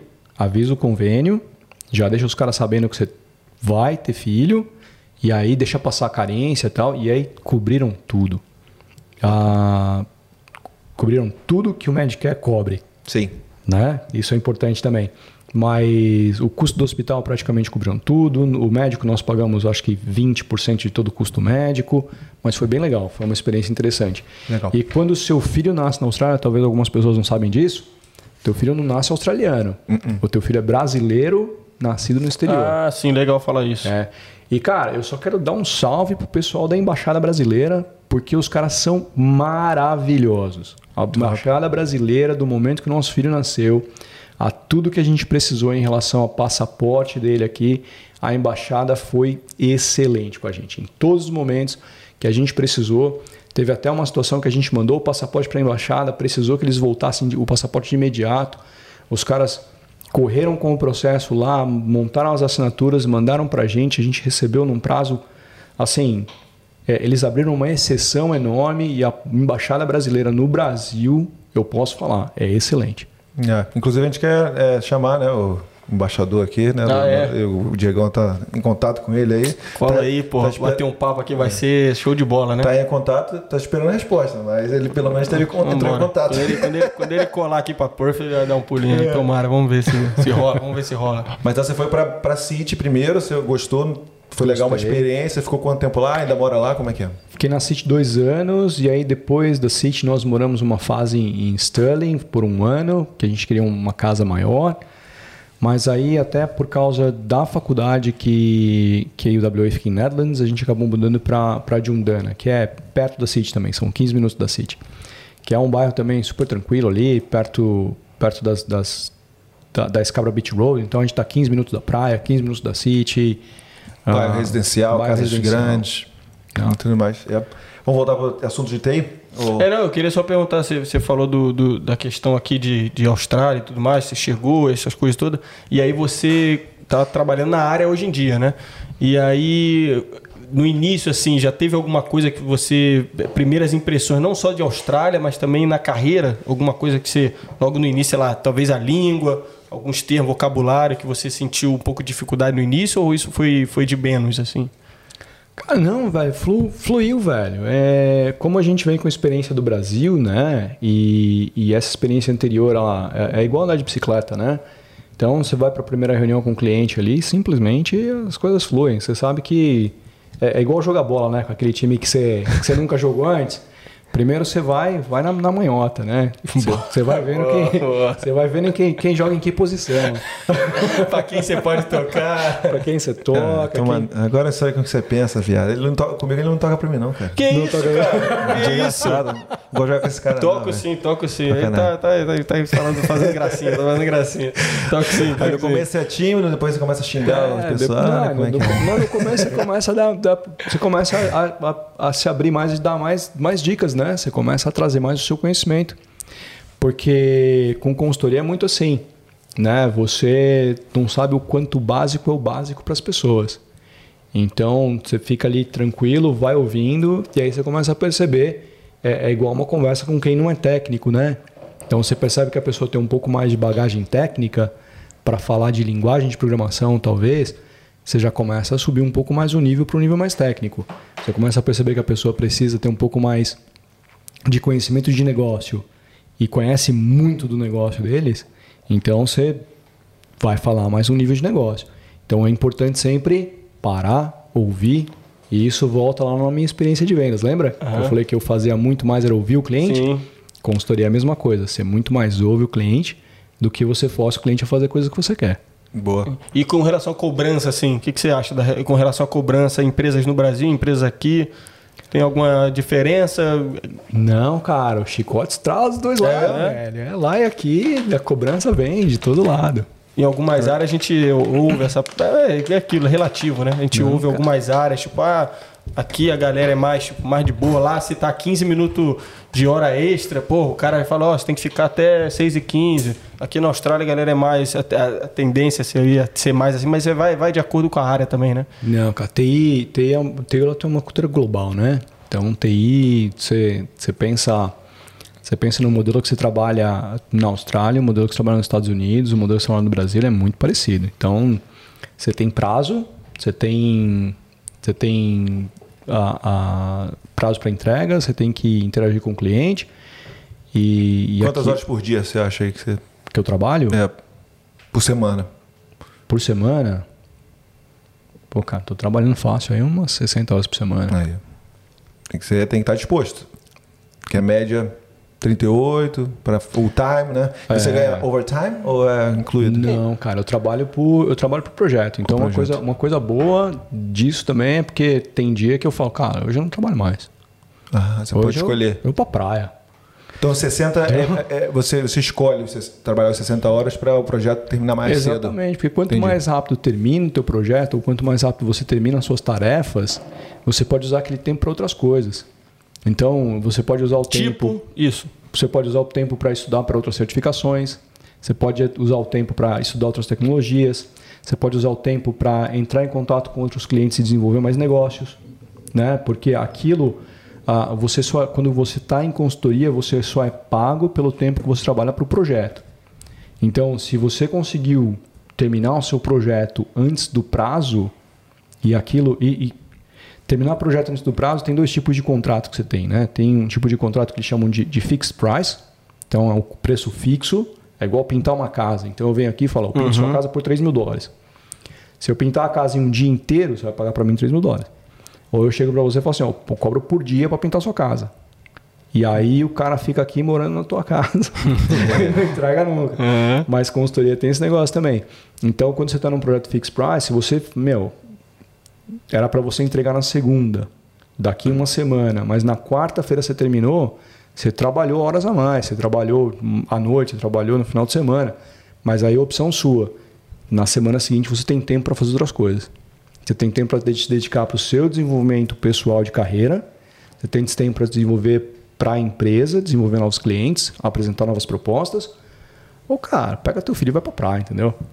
Entendi. Você tem essa flexibilidade em TI que é uma coisa que eu acho Porque, o maravilhosa. porque o seu salário vai ser o mesmo, anyways. Exatamente. Então, e, aí, isso aí é o cara que tá com contrato. E aquele cara que tá com. tá fazendo uns freela ali? Como é que, como é que funciona? Mesmo, mesmo esquema? Mesmo esquema, cara. Você está fazendo uns freela, você tem, você tem que estar correndo atrás o tempo todo. Você vai pegar o. Ah, tem vai- essa do cara tá. É, pô, eu pego aqui, ó, a- a- aqui na Austrália, né? Vocês me pedem para fazer um, um website super bacana. E aí vocês vão me pagar para fazer aquele website lá. Eu falei para vocês, ó, para fazer o website vai custar aí 30 mil dólares. A gente vai fazer toda a conexão com a plataforma de vocês uh, de, de, social media. A gente vai fazer a, a, todos os relatórios de onde estão vindo os, os cliques e os acessos de vocês. E eu vou entregar isso para vocês no mês que vem. Vai custar 30 mil dólares. Falam, tudo bem, 30 mil dólares. Pô, entregar mês que vem. Se esse cara levou um mês trabalhando, ou se ele levou duas semanas trabalhando e entregou no final do, do, do mês que ele planejou para vocês aquele website, cara, tá lindo. Entendeu? Uhum. Esse é o freelancer. Esse é o cara que, que vai fazer os freela. E, e, eu queria saber, rola, rola uns, uns atrasos de vez em quando? Lógico que rola, cara. Lógico que rola. Aquela coisa, você, você às vezes imagina um negócio, né? Você pode falar melhor. Você imagina um negócio e aí de repente você fala, puta, começou e não vai ser assim não. Aí você tem que. Como é, é que é? Você comunica o cara. Diga, a palavra já, já, já tá na, na própria função do negócio. Chama software. É, é, é, so, é, soft. É bem Cara, é uma, é uma coisa errada. Você coloca um ponto onde devia ter uma vírgula. E se você não conseguir achar aquele ponto ferrou. no meio de 1.800 linhas, ferrou, cara. Você vai ficar lendo aquele código ali ó, de cima embaixo e você vai ficar procurando onde está o erro. Você fala, aonde você mora. E, cara, atrasa, velho. Sim. Às vezes atrasa, às vezes você entrega antes. Às vezes o negócio vem vanilla, vem, vem, vem do jeito que, que vem, tem que vir encaixadinho, dá certo. Às vezes o cliente pede muita coisa diferente. Então, tem projetos e projetos. E qual é a punição que tem ou, e os benefícios? Os benefícios você já me falou. Você, você acaba antes, você pode curtir o, o, tempo livre. Mas se atrasa, você tem que. Ah, punição. É, é Você vai trabalhar no final de semana sem ser pago, você vai trabalhar à noite sem ser pago, porque hum. é o teu nome que está na linha também, né? Sim. Então, se você é aquele cara que quer chegar a ser um consultor sênior lá, ganhar 180, 200 mil por ano, uhum. você é o cara que os caras têm que falar, ó, esse aqui, se você jogar, jogar torto no meio de campo, ele pega a bola, mata no peito e faz gol. Boa. E o profissional aqui de TI na Austrália é tão é, é bem visto mais do que no Brasil? Como é que é a comparação de, de como é valorizado o profissional de TI? Ah, boa. Aqui no, no Brasil. A visão, é, assim, né? Assim, ah, o cara de TI, porra, o cara é top aqui lá no Brasil. O pessoal deve pensar assim. Aí chega aqui na Austrália é a mesma coisa, cara, ou não tem muita diferenciação. Sociedade é é? julga? É. Não, cara, a valorização é a mesma que você tem para o cara que dirige o, o rubbish truck. É para o mesmo que o cara que tem que roda a cozinha. É o mesmo que o cara que tem. Isso aqui, né? Aqui, aqui. O respeito é o mesmo. E lá, o respeito. Ah, no Brasil é meio que estrela, né? É estrela? É meio estrela, né? O cara, o cara fala, não, eu sou da TI. Então o cara já, já vem com, com a estrela no peito aqui, velho. Posso cortar seu acesso qualquer hora. não mexe comigo. Não mexe comigo. Não mexe comigo. É só chegar perto do computador funciona. Profissional caro do TI não olha para foto. É, é mas a, aqui, aqui na Austrália, uma coisa que eu acho fantástica é assim: o nível de respeito de todos os profissionais e reconhecimento e valorização é o mesmo. Isso é legal, né? Porque você se sente confortável de viver o dia a dia, independente do que você faz. Se você quiser parar um pouquinho, tá de saco cheio da sua profissão, você escolhe outro, tá tranquilo, o pessoal te julgar, vai, não vai te julgar, né? Vai te tratar da mesma maneira, né? é. né? independente da profissão. Minha, minha mãe no Brasil, ela é professora, né? Então, professora primária. E a gente, eu vivi muito a minha vida com professores primários no Brasil. E aí, quando, por exemplo, o professor fala lá, ah, sou professor primário, você vê que as pessoas falam, hum, professor primário. Ah, sou professor de faculdade. Pô, professor de faculdade? Aqui na Austrália, mano, o cara fala, sou professor. O cara fala, puta que legal, você é professor. É puta paciência que você tem. É outra história, cara. É outro, não, é tem, essa, não tem esse. É, é, disso, é daquilo. É só do cara já. O cara já é respeitado pela área dele, né? Por ser professor, já, já merece os devidos. E uma coisa que eu ia perguntar, é fazendo esse, essa, essa, esse paralelo aí com o Brasil, né? Que o Ed tava perguntando algumas coisas e tal. Tem muita pergunta. O que, que, que rola de mais perguntas? Assim? O que, que é mais constante a galera perguntar? Você tem alguns brothers que trabalham na área lá no Brasil e tal, ou em outros lugares, e os caras de repente ficam curiosos de alguma coisa? Rola isso aí de vez em quando? Querer saber alguma coisa da área e tudo mais? Cara, geralmente querem saber onde a gente está trabalhando, quanto está ganhando, qual, onde manda currículo. Galera... As perguntas são. Né? É, as é. perguntas geralmente aí nessa. O nego vai nessa direto ao ponto, né? É, exatamente. O cara não paga nem um drink, né? Não, já vem com, já vem com a pergunta Quer saber da plata. Ah, do Dindim. Daqui a pouco tem as perguntinhas de vocês aí, é. Daqui Exatamente. Eu, enquanto quando a gente for mandar as perguntinhas, eu vou mandar um alô pra galera aí que, porra, essa semana aí, caraca, aí Tocaram o coração, hein? Só mensagem, porra. Fez até uma lágrima escorrer. É, mano, caralho. porra. Depois eu vou, quando a gente estiver lendo as perguntinhas, eu vou mandar um alô pra galera aí. Boa. Mas, mas da área mesmo, a galera, o nego quer saber, ah, tá trabalhando com a empresa, pra onde eu mando currículo? Pra onde eu mando currículo? É, nada cara- sobre qual o é cara não as fala especificações 10 que eu preciso, qual é o, o curso que eu tenho que fazer, nada disso. Não, cara, porque geralmente é aquela história que a gente volta no network, Nega né? Os, ca- os caras já te conhecem, os caras já participam, os caras jogam bola com você, né? Então, os Entendi, caras, o entendi. que se você faz, os caras também fazem. Boa, boa. Mas isso, só curiosidade mesmo, você trabalhou então, chegou aqui trabalhando na, como dishwasher, né? Aí eu trabalhei como garçom, Garçom. trabalhei como bartender, trabalhei na construção fazendo impermeabilização.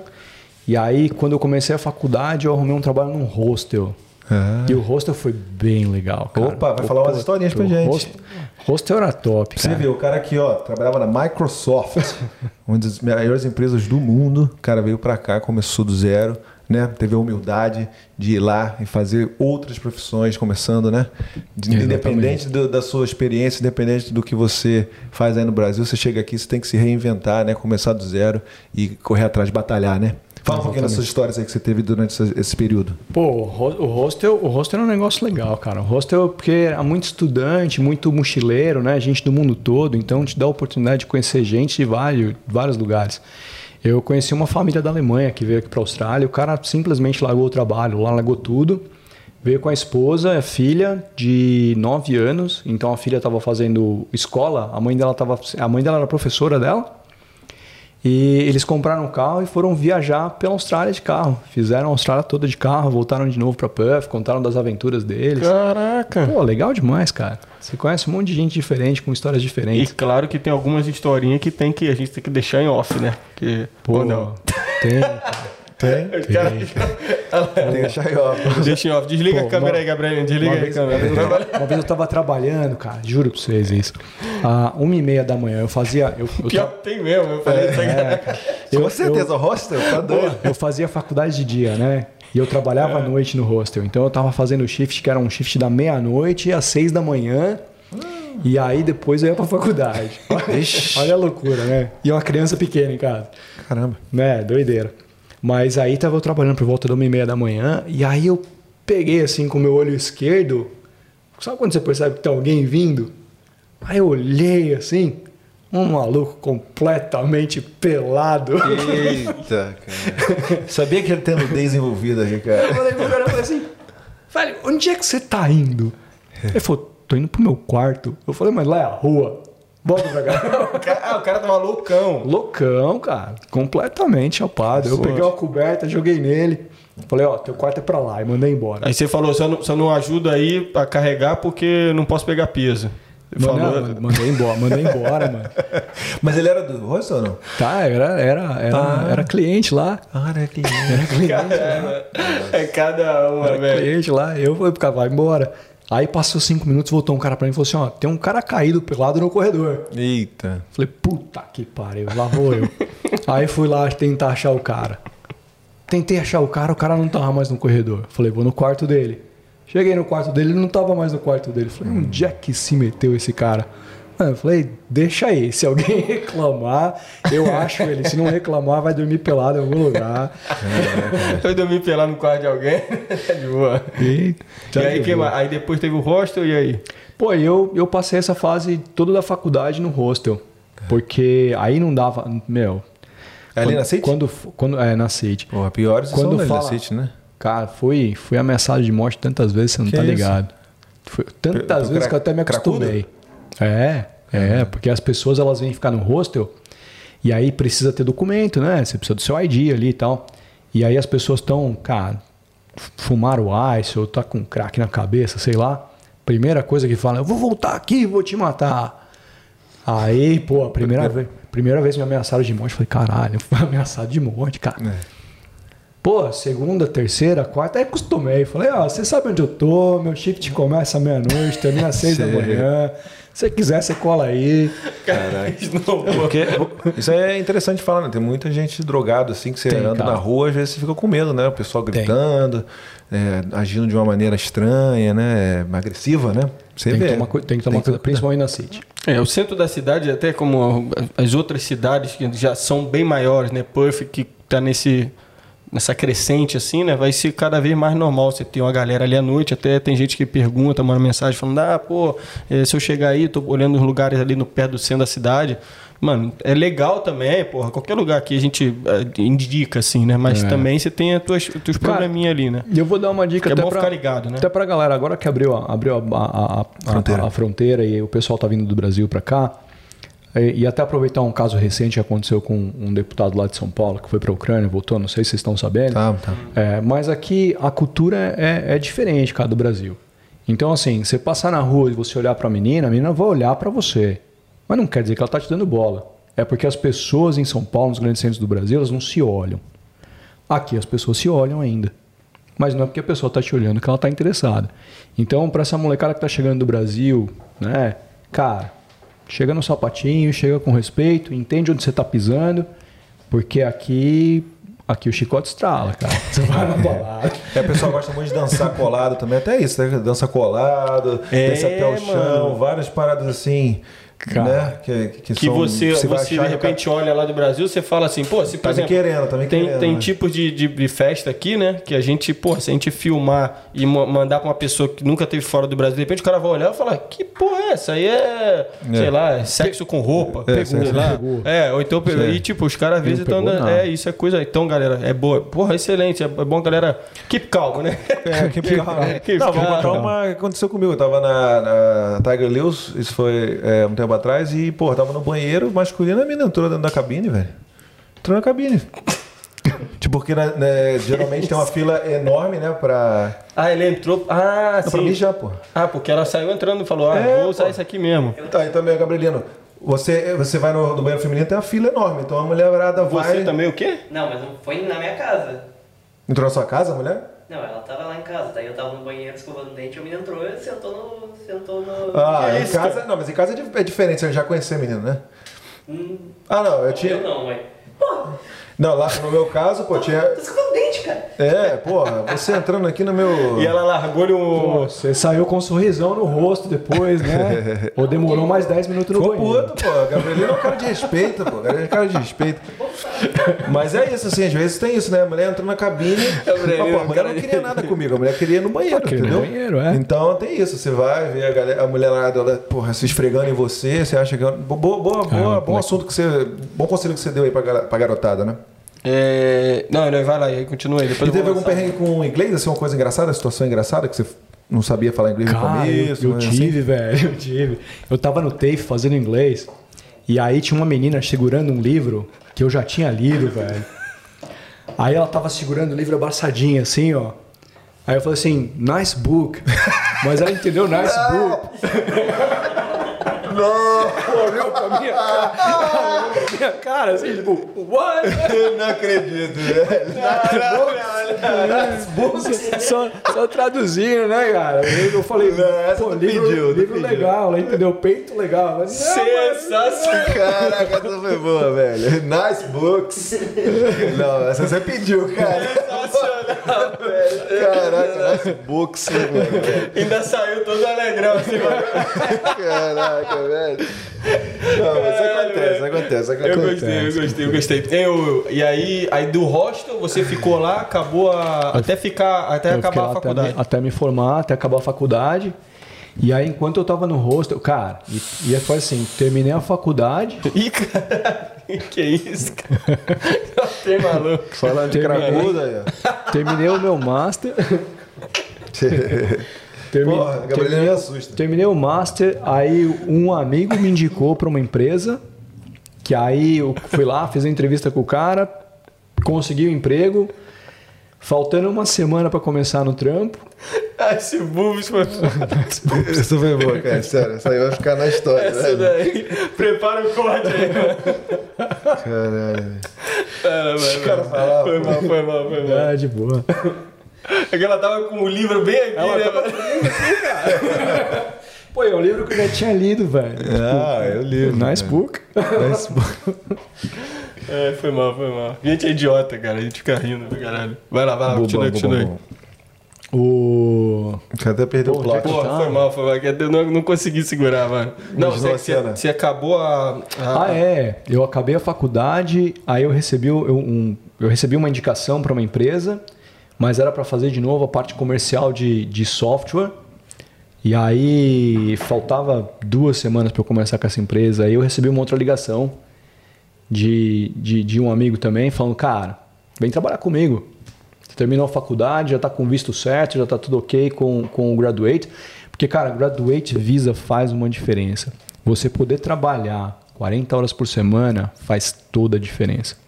Isso é bom falar pra galera, né? Você poder trabalhar 40 horas por semana. Influencia, né? E assim, não pensa em gastar dinheiro se você não tem com faculdade. O TAFE também te dá a Graduate Visa. Então, se você não tem a grana para pagar a facu, vai fazer o TAFE. Porra, boa. É, Já que você comentou sobre isso, você tem alguma dica que você daria para pessoa? N- Tem algum tempo lá no Brasil ainda? Hum, Digamos assim, não três, quatro anos, tá? um ano, tá? Um ano e meio, digamos que foi o tempo que você usou para vir para cá depois de, de tomar a decisão. Tem alguma dica que você dá para galera se preparar lá para pessoa que quer trabalhar nesse, nesse ramo? Tem, O que, que cara. eles fazem? Tira, tira, tira suas certificações primeiro, né? Ah, começa a participar de fóruns no, no LinkedIn, principalmente com empresas aqui da Austrália. Começa a tentar se envolver em projetos, ah, mesmo que seja só para mandar mensagem, receber. Tem, tem, tem canais, né? Tem um canal chamado Stack Overflow, tem o GitHub. que você pode participar também desse- desses projetos. Começa, começa a tentar se envolver, mas a certificação é uma das principais. E estuda inglês, velho. Boa. Estuda inglês, porque o que acontece é o tempo que você vai perder aqui para desenvolver o idioma é o tempo que você podia estar se dedicando para outra coisa. E quão Né? comum é da galera eh, já aplicar do Brasil para vir para cá com, com emprego na área? É normal isso? ou É normal, cara, é normal. Tem muita gente que vem, tem muita gente que já vem do Brasil com emprego. Caralho, Porque tem- isso é muito foda saber, né? Porque tem muita gente no Brasil que já fala inglês muito bem e que já está trabalhando com tecnologia há bastante tempo. Então tem bastante gente que, pô, essa menina que eu, que eu citei o caso do Chile, que a gente está com ela contratada, ela vai vir para cá já empregada, né? Tem um, um Rafael, um amigo meu da SAP que trabalhava em Caxias do Sul, já veio para cá com emprego na SAP para trabalhar em Melbourne. Então tem muita gente que já vem empregada Mas já tinha muita experiência? já é da área técnica. Então, Entendi. na área técnica de tecnologia, é mais fácil para você conseguir vir com um emprego já na área técnica. Eu era da área comercial. Então, como é que você vem trabalhar com vendas? Né? Entendi. Você pode dar mais um, dar um, um pouquinho, eh, esclarecer para a gente como é, qual é a diferença? A área comercial é a área de, de vendas de software e serviço. Então você vai explicar para o teu cliente o que aquele projeto é, é a respeito, né? ou como, como aquele projeto vai ser implementado, quanto vai custar, quanto tempo vai levar e você faz praticamente a gerência daquele budget, daquele dinheiro, né? daquele fundo. Então, poxa, estou colocando 10 profissionais para trabalhar aqui, esses caras vão entregar o projeto em três meses, eu tenho tantas pessoas trabalhando e esses são os deliveries. Né? Então, no- na primeira semana você vai ver a primeira parte da sua, da sua interface ficando pronta, depois a gente vai fazer uns ajustes finos, depois a gente vai trabalhar com integração entre sistemas e aí vai entregar isso. Então, esse é o papel do vendedor né? e vai custar tanto. E aí você tem as, as referências de preço, que são as RFPs, que você vai responder aquilo também na área comercial é tudo isso. E a área comercial depende muito de, de relacionamento e confiança. Né? Então, as pessoas que você conhece e as pessoas que te conhecem principalmente. Né? A área de tecnologia, quando você pensa em desenvolvimento e na área técnica, é o que você sabe fazer. Então, você arruma carro, você conhece do motor do carro, você conhece da, da engine que está rodando atrás daquele software. Então, isso é muito mais por volume de projetos que você participou e o teu papel naqueles projetos que vão te fazer ser bem sucedido. Então, se você trabalhou em uma série de projetos no Brasil, por exemplo, vou voltar de novo no caso do desenvolvimento de websites, né? Você trabalhou com HTML, CSS, JavaScript, então você já montou 40, 50 websites. Então é muito mais fácil você contratar um cara desse por qualificações técnicas já trazer esse cara empregado do Brasil. Entendi. Porra, é. E qual, qual é, digamos assim, que tem mais oportunidade? Da galera da área comercial ou da área técnica? Da área técnica. Porque é muito mais complicado, assim, desenvolver e tudo mais. Eu só tenho contato com a. a como é que é o nome? VBA, né, cara? E pra mim já é complicado pra caramba aquela programação, né? Então deve ser um negócio bem mais complexo, né? Toda programação é complicada, né? Conhecer, conhecer a linguagem. Mas. Você falou um diferencialzinho de um ponto, uma vírgula ali para procurar, deve Exa- ser. Exatamente. Mas isso tudo se aprende com prática, né? Uhum. É aquele cara lá que ouve o motor do carro, fala, tá ali, ó, carburador, você precisa apertar aquele parafuso um pouquinho mais. Quando o cara vê a mensagem de erro, né, depois de ter passado por aqui algumas vezes, o cara já sabe, ó, isso aqui tá entre linha tal e tal e provavelmente está faltando só é um erro de sintaxe. E aí ele vai procurar aquela vírgula, aquele ponto que tem em algum lugar que está errado. Entendi. E na maneira prática, como um cara curioso que eu sou, né? Você vai pegou um projeto, né? Você na área comercial vai lá e faz aquela implementação, entre contrato do cliente, contrato com tudo mais. E no dia a dia lá, como é que é? Você pega esse projeto, ó, gente, pega lá, reúne a galera numa sala, como é que é? Bota lá no whiteboard, começa a falar aqui, como é que é o dia a Ah, dia? é? Como é que é isso aí? Boa. Boa. É curiosidade Rola minha. né? briefing, tipo essas É. paradas, assim, queria saber Rola, também. rola, cara. A gente, a gente segue metodologia de projeto, né? Então, em metodologia de projeto, a gente chega a uma metodologia chamada Agile. E Agile, você tem uma reunião uma vez por dia, que a gente chama de stand-up meeting, que é para falar, ok, qual- qual- o que você tem que entregar e como é que isso está acontecendo. E aí você tem pessoas com especialidades diferentes, né? Então você tem o cara que é especializado em migração de banco de dados, que esse cara vai cuidar da parte de limpeza de dados, vai cuidar da parte de imigração e integração entre os sistemas de dados que vão, vão vir ali, quais são as tabelas que você está trabalhando. Então, quando a gente pensa em tabela, pensa como um Excel. Né? Então, você tem um Excel onde você tem primeiro nome, segundo nome, telefone. Aí você tem um outro Excel que chama nome e telefone. Pô, então como é que eu faço com que esses dois caras aqui sejam a mesma coisa? Então aí você vai falar assim, então beleza, então eu tenho que fazer integração entre esses bancos de dados. Então eu vou ter que pegar esse nome e quebrar ele em dois. E eu vou ter que migrar, pô, mas aí não é dois, aí eu tenho três. Né? Então você tem que pensar em tudo isso quando você está fazendo migração de banco de dados. Você tem os outros caras que vão fazer a parte de integração de sistemas, que são sistemas falando com sistemas. Então, por exemplo, essa Ac- Access do, do Microsoft que fazia isso, né? Microsoft Access nada a ver. Nada, a ver, viajando. nada a ver. Você tem, Beleza. você tem, você tem camadas, né? De, você tem, você- quando você pensa no desenvolvimento de uma aplicação, você tem camadas. Uhum. Então você tem a camada de software, a camada de hardware, você tem a camada de integração.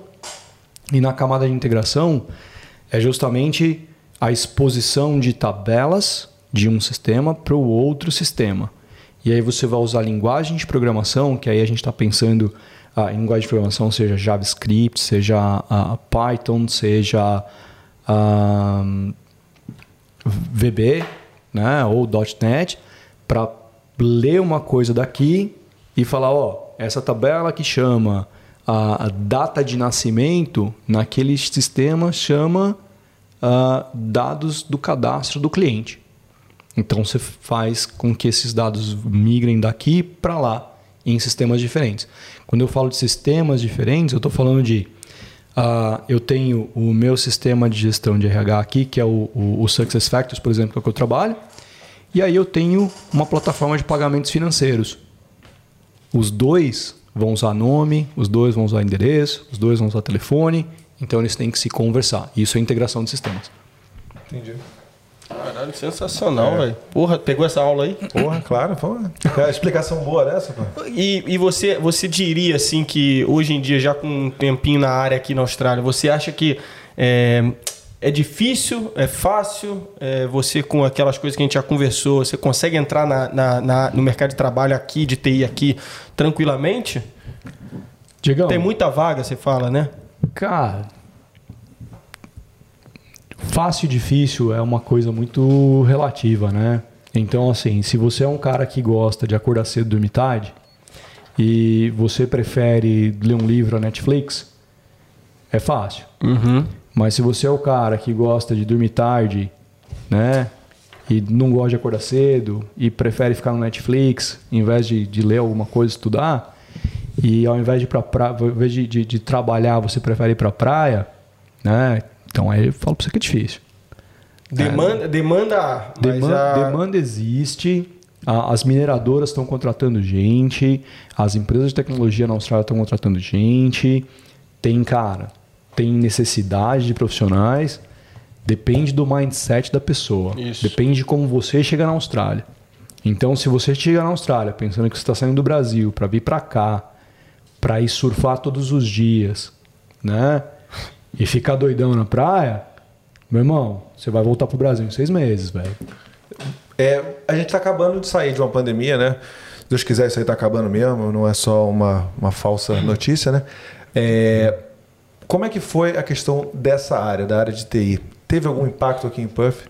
Ah, Os, os pessoas foram mandadas embora, os carros foram diminuídos. Como é que você viu? Como é que você viu a TI passando por esse Ou por esse outro lado, momento? cresceu pra caramba. Sensacional essa pergunta, Edgar. Nunca se ganhou tanto dinheiro em TI como se ganhou com a pandemia.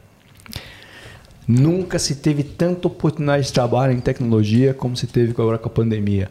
Porque tudo voltou para as pessoas trabalharem em casa, para as pessoas trabalharem com sistemas, para pessoas. Então, assim, pô, a empresa recebia formulário e tinha lá a, a Margaret que digitava esse formulário de volta num sistema. Os caras falam: não, cara, a gente tem que botar um sistema automático de leitura do formulário para já alimentar um sistema direto. Pô, a gente precisa de mais licença de software. Né? Porque antes você compartilhava ali uma estação entre três pessoas, uma estação, quando eu digo um computador entre três pessoas, e agora cada um tem o seu computador em casa. Então, assim, ó, tecnologia no mundo, de maneira geral, cara, triplicou. Sim. Tudo voltou, tudo voltou pro digital, né? Tudo. É. Tudo. E é o que eu falo, que assim, ó, em algum momento, essa distinção entre trabalhar com TI e trabalhar, ela vai deixar de existir. Então o médico vai ter que entender de tecnologia, porque ele, hoje ele já entende. Cara, essas máquinas de raio-x que os caras usam hoje são fantásticas. Né? Então, pô, vai tudo se Convergir. voltar, vai tudo convergir e daí, daí você não vai ter mais o cara de TI. Entendi. Você vai ter o profissional e pronto. E falando dessa questão de home office, como é que você. Qual é a sua visão sobre o home office? Você acha que deve ser híbrido, o pessoal tem que continuar indo para o escritório, você trabalha de casa? Como é que é isso? aí? É, e você também falou do stand-up meeting também, né? Como é que funciona essa questão aí? A- a- outra coisa também, são várias coisas que a gente também pode falar É. sobre isso, né? Que começa a pipocar assim na mente. Como é que é a questão, por exemplo, a, em- a empresa ela fica responsável pelo, pelos gastos que você tem em casa? Como é que fica carga horária? Que você pode muito bem, na hora do teu almoço, você falar, pô, acabei de almoçar aqui, tô, tô adiantado ali, vou, vou assistir um filme, sei lá, vou ler um livro, sei lá. Como é que fica isso? Cara, é, é tudo online, né? Então, assim, hoje a minha interação com o meu time, eu tenho gente trabalhando comigo que está em Adelaide, Melbourne, Sydney. Ah, tem esse cara que está na África do Sul, que está trabalhando comigo também. Tem um cara que trabalha comigo que está na Índia. Então, isso tudo acontece de maneira remota. Então, toda essa integração acontece de maneira remota. Eu não sei o que é um escritório já há quase um ano. Ah, você não está voltando para o escritório então? Não, cara, a gente nem tem escritório em Perth. Ah, olha só. Todo mundo trabalha remoto. É só uma bosta para o cara que trabalha lá no Chile, né? É um horário totalmente diferenciado, né? É, Trabalha de madrugada. É ruim que ele não faz um happy hour com a gente uma vez por mês, mas o resto é igual. Mas ele deve trabalhar, deve ser o quê? É, 10 da noite a. Não, cara, ela, ela trabalha no horário dela. Ah, é assim? É, porra, mas Ela trabalha no dela. horário dela. Tanto E a ela entrega o, galera? pro- o projeto Ela no tem, que prazo entregar, lá. ela tem que entregar a parte dela. Ah, então, ah, entendi o que você tá falando. Fala Você tá reunião, a questão trocar do... ideia. É. Não, reunião, se for pra trocar uma Você ideia, deixa aí o teu- a gente, a Ah, gente marca, por exemplo, uma reuniãozinha de 15 minutos, aí ela junta ali com a gente umas 8 horas da noite. E os relatórios só deixa lá, tipo, você faz um meio que um upload, né, do relatório, como as coisas estão Exatamente. progresso. Ah, sim, sim, Ela sim. trabalha no É horário tipo dela. como a gente faz assim, bota lá no grupo, ô Gabrielino, faz esse bagulho pra gente. No outro dia ele vai lá, Vai sair, e isso aí vai sair quarta-feira. É, tipo isso. Exatamente. Porra, Exatamente. E, Cara, e é essa questão do, do- do- da empresa, como é que a empresa fica responsável por coisas que você tem gastos em casa, por exemplo, energia, computador, como é que é essas coisas assim? Cara, a empresa cobra esses custos. E quando você pensa se, pô, isso é caro, né? Não, não é caro, porque você vai pagar o que ali na tua internet por mês? Você vai pagar 30 dólares numa internet banda larga hoje aqui, 50 dólares, aí você tem um plano do seu celular que deve ficar por volta de uns, de uns 40, 80 dólares também. E that's it, man. E o cara tá pagando para você um plano ilimitado de celular de 80 dólares por mês. Você já tem um pacote de internet limitado também que você conecta por 4G e pronto. Entendeu? Energia elétrica, se o cara tá te pagando um- o, pacote do, o pacote do telefone, né, que já tá te dando ali limitado, Fica você não, por tá, elas. você não tá usando tudo aquilo, cara. Entendi. E Acaba você não ficando- sente falta alguma do escritório? Eu sinto, sinto falta de gente, cara. Eu sinto, eu sinto falta de pessoas. Eu, é porque eu sou, eu sou bastante comunicativo. Eu gosto de ter gente em volta de mim, mas quando você trabalha na área técnica de TI, você É dispensável isso. acaba não sentindo tanto, porque você tem os, os, os seus guidelines, o que você tem que fazer, né? Você tem os seus guias, o que você tem que entregar e Sabe o que eu vejo? Eu vejo que trabalhar de casa, a pessoa não se deixa de ser humano, assim. No, no sentido de. Quando você está num escritório, você vê a cara da pessoa. Claro que você pode falar por câmera e tudo mais, mas ali você está lidando com uma pessoa. Eu acho que a maneira como você fala com ela, o respeito é outro, as ideias ali, a interação, fala um pouquinho da, da sua vida pessoal, aí tem uma, Você tá uma mistura e tudo mais. E Aí quando você, tem o lado, você tem propriedade para falar que você trabalha de forma híbrida, né? Isso, caso, isso, né? exatamente. E aí quando você está usando, eu uso o Microsoft Teams, né? é, a pessoa deixa de ser humana, assim, de- não sei se vocês entendem o que eu tô falando, né? Eu Uhum. tô falando com um sistema, entendeu? Eu não tô vendo o rosto da pessoa, não sei se ela tá feliz, se ela tá triste, se ela tá passando por um momento difícil ou não. Então esse é o único problema que eu vejo. Você tá eu de terno e cueca. Esse tá tá de cena cueca, tá peladão. Porque eu, eu, porra, eu gosto muito de trabalhar de casa. Eu, eu acostumei bastante. Quando eu vou pro escritório, eu também. Acho que é porque eu moro um pouco, um pouco longe, né? Porra, eu achei que o. eu achei que o Hélio tava falando assim, pô, eu sinto falta de ter o contato com a pessoa. Não, não. não, não, tô, tô cagando. Não, não, não. Eu só, eu, só, eu só sinto falta disso de vez em quando. Mas isso foi mais no começo, porque eu comecei 100% do escritório. Hoje eu trabalho 80, é, 70% em casa, 30% no escritório. Entendeu? Então eu meio que desacostumei ir pra lá, porque é uma aventura ir pra lá. Tá ligado? uma aventura. Eu, pô, gasto 30 dólares por dia, sabe? Porque, é, tudo isso, cara. É, mas é porque, tipo assim, eu, eu falo, eu, eu. Como é que fala? Quando você. você spoil me, tá ligado? Eu, tipo, me dou ao direito de comer um negócio mais caro, você, assim. tá- vou, você fica mimado. eu fui mimado, eu vou pro trabalho a 4 dólares cada perna, então 8 dólares. Aí eu tomo um café, 5 dólares. Aí eu vou comer o café da manhã, mais 10. Aí no final do dia eu gasto, gasto 30 dólares por Eu faço, dia. eu faço igual. faço Entendeu? igual. Então, exatamente. Aí é um, é um- um é um custo que dá para ser evitado trabalhando de casa. Então você bota na balança e tudo mais.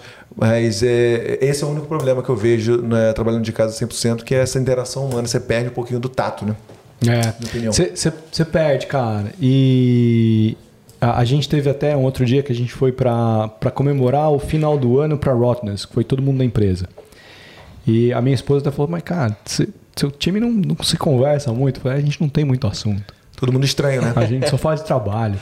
A gente, não, a gente não tem muita essa conexão pessoal. Estranho, pessoal. Mas, né? por outro lado, fica todo mundo muito mais produtivo. Isso. Fica todo mundo mais, muito mais produtivo. E você faz isso que você falou. Você vai, pô, se eu preciso ir pro escritório, eu vou me dar um mimo, cara. Eu vou, vou comer num restaurante um pouco mais caro, porque eu passei a semana inteira comendo em casa, pô. né? Não gastei uma grana, não peguei o ônibus, só dois ônibus que eu economizei aqui já pagou. É. Então, por um- duas e na coisas rápidas. City daqui, pelo amor de Porra, Deus, nem cara. Porra, pega ali um, um soufflé de queijo ali, bagulho 10 Ai, conto, velho. né, Gabriel? Tá maluco, caro pra caralho. Pãozinho Banoff. É, tu, tu viu que eu te mandei, né? É. Gabrielino gosta. Então, não, duas coisas agora que você falou aí, que, porra, uma é aquele estereótipo assim, né? Que eu acho que muita gente também pensaria assim. Só, só, só pra confirmar a questão de, de benefícios, assim, você tem o seu contrato, você recebe o seu salário e Sim. tudo mais, mas não te dá nenhuma ajuda de custo, não te Não, paga sim. o transporte, não paga, tipo, como no Brasil tem vale refeição, vale transporte, essas coisas não tem aqui pra não, você. cara, não tem. Esquece. Esquece. É o seu contrato ali? Benefício no Brasil. O Brasil é um dos melhores países do mundo para benefício para funcionário. Não tem décimo terceiro, Aqui não tem só um décimo- bônusinho. Aqui você tem as suas férias e aí, dependendo da empresa que você tá, você tem ali duas semanas de férias remuneradas ou quatro semanas de férias não remuneradas. Depende muito do seu contrato, depende muito do seu acordo. Quatro semanas de férias não remuneradas? Depende muito do seu acordo. Caraca, isso aí é, é, é facada, hein? Né? Você, Depende. você não recebe férias. Você recebe duas semanas, aí se você quiser mais duas, você pega duas semanas sem remuneração. Ah, então meio que compensação. Você ganha bem, mas você. Mas depende do seu contrato. Porque, cara, então, se você quiser mas trabalhar infinitamente, você pode. pensa, você- pensa no Brasil. O sistema de férias da- da- do Brasil, para cada mês que você trabalha, um dozeavos do seu salário vai para suas férias. Então, na verdade, o seu salário das suas férias não é que a empresa está te pagando férias. Você pagou as suas férias. Você deposita todo mês o seu direito a tirar férias. A Austrália é diferente do Brasil em direitos trabalhistas. Então, se você quiser ter as suas férias dependendo do seu contrato, cada pessoa tem um contrato diferente, você se planeja. Entendi.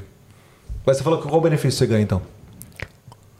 Cara, Extra do be- salário. benefício que eu tenho essa do salário Internet e telefone. tem internet, telefone e superannuation. Que superannuation, para quem não sabe, é como se fosse o INSS. INSS. Boa. Desculpa, cara. Vai lá. Não, não, não, não, vai lá, vai lá. Não, é excelente. O papo, porra, bom demais. É porque às vezes a pessoa tem a impressão é que... dúvida, boa. que- É porque às vezes a pessoa tem a impressão, pô, vou ganhar bem pra caramba, mas é, tem essas questões. Você só tá ali no teu contrato, na maioria dos casos, né? Tem o teu contrato ali, é aquilo ali, mano. Acabou. Não Acabou. tem décimo terceiro. É no caso isso. dele agora foi uma surpresa, que não tem, às vezes não tem nem férias, depende do seu contrato, não tem vale revisão, não tem vale transporte, só o que tá ali e acabou. Ganha bem, né? E Mas, você viu o que ele falou, né? Brasil, um dos melhores países do mundo para benefício pro mas é trabalho. relativo, né? Porque o salário é baixo, né? Tipo, se você for fazer a conversão, né? Não, no- o, o custo do dinheiro é muito maior no Brasil, Depende entendeu? da área que você trabalha. É. Depende da TI Ah, no é- Brasil. é. TI no Brasil, de maneira geral, paga bem. Mas eu digo, por exemplo, aqui o máximo que eu tenho que eu peguei agora de para um litro de gasolina, 2 dólares.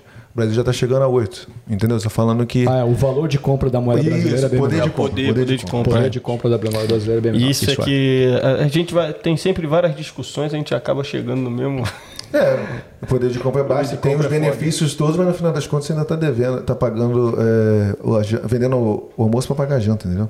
Um dia, um dia vai Isso. melhorar, Ed. Um dia a gente volta pro Brasil e a gente resolve aquela porra lá. Porra, Porra. vai lá. Toma...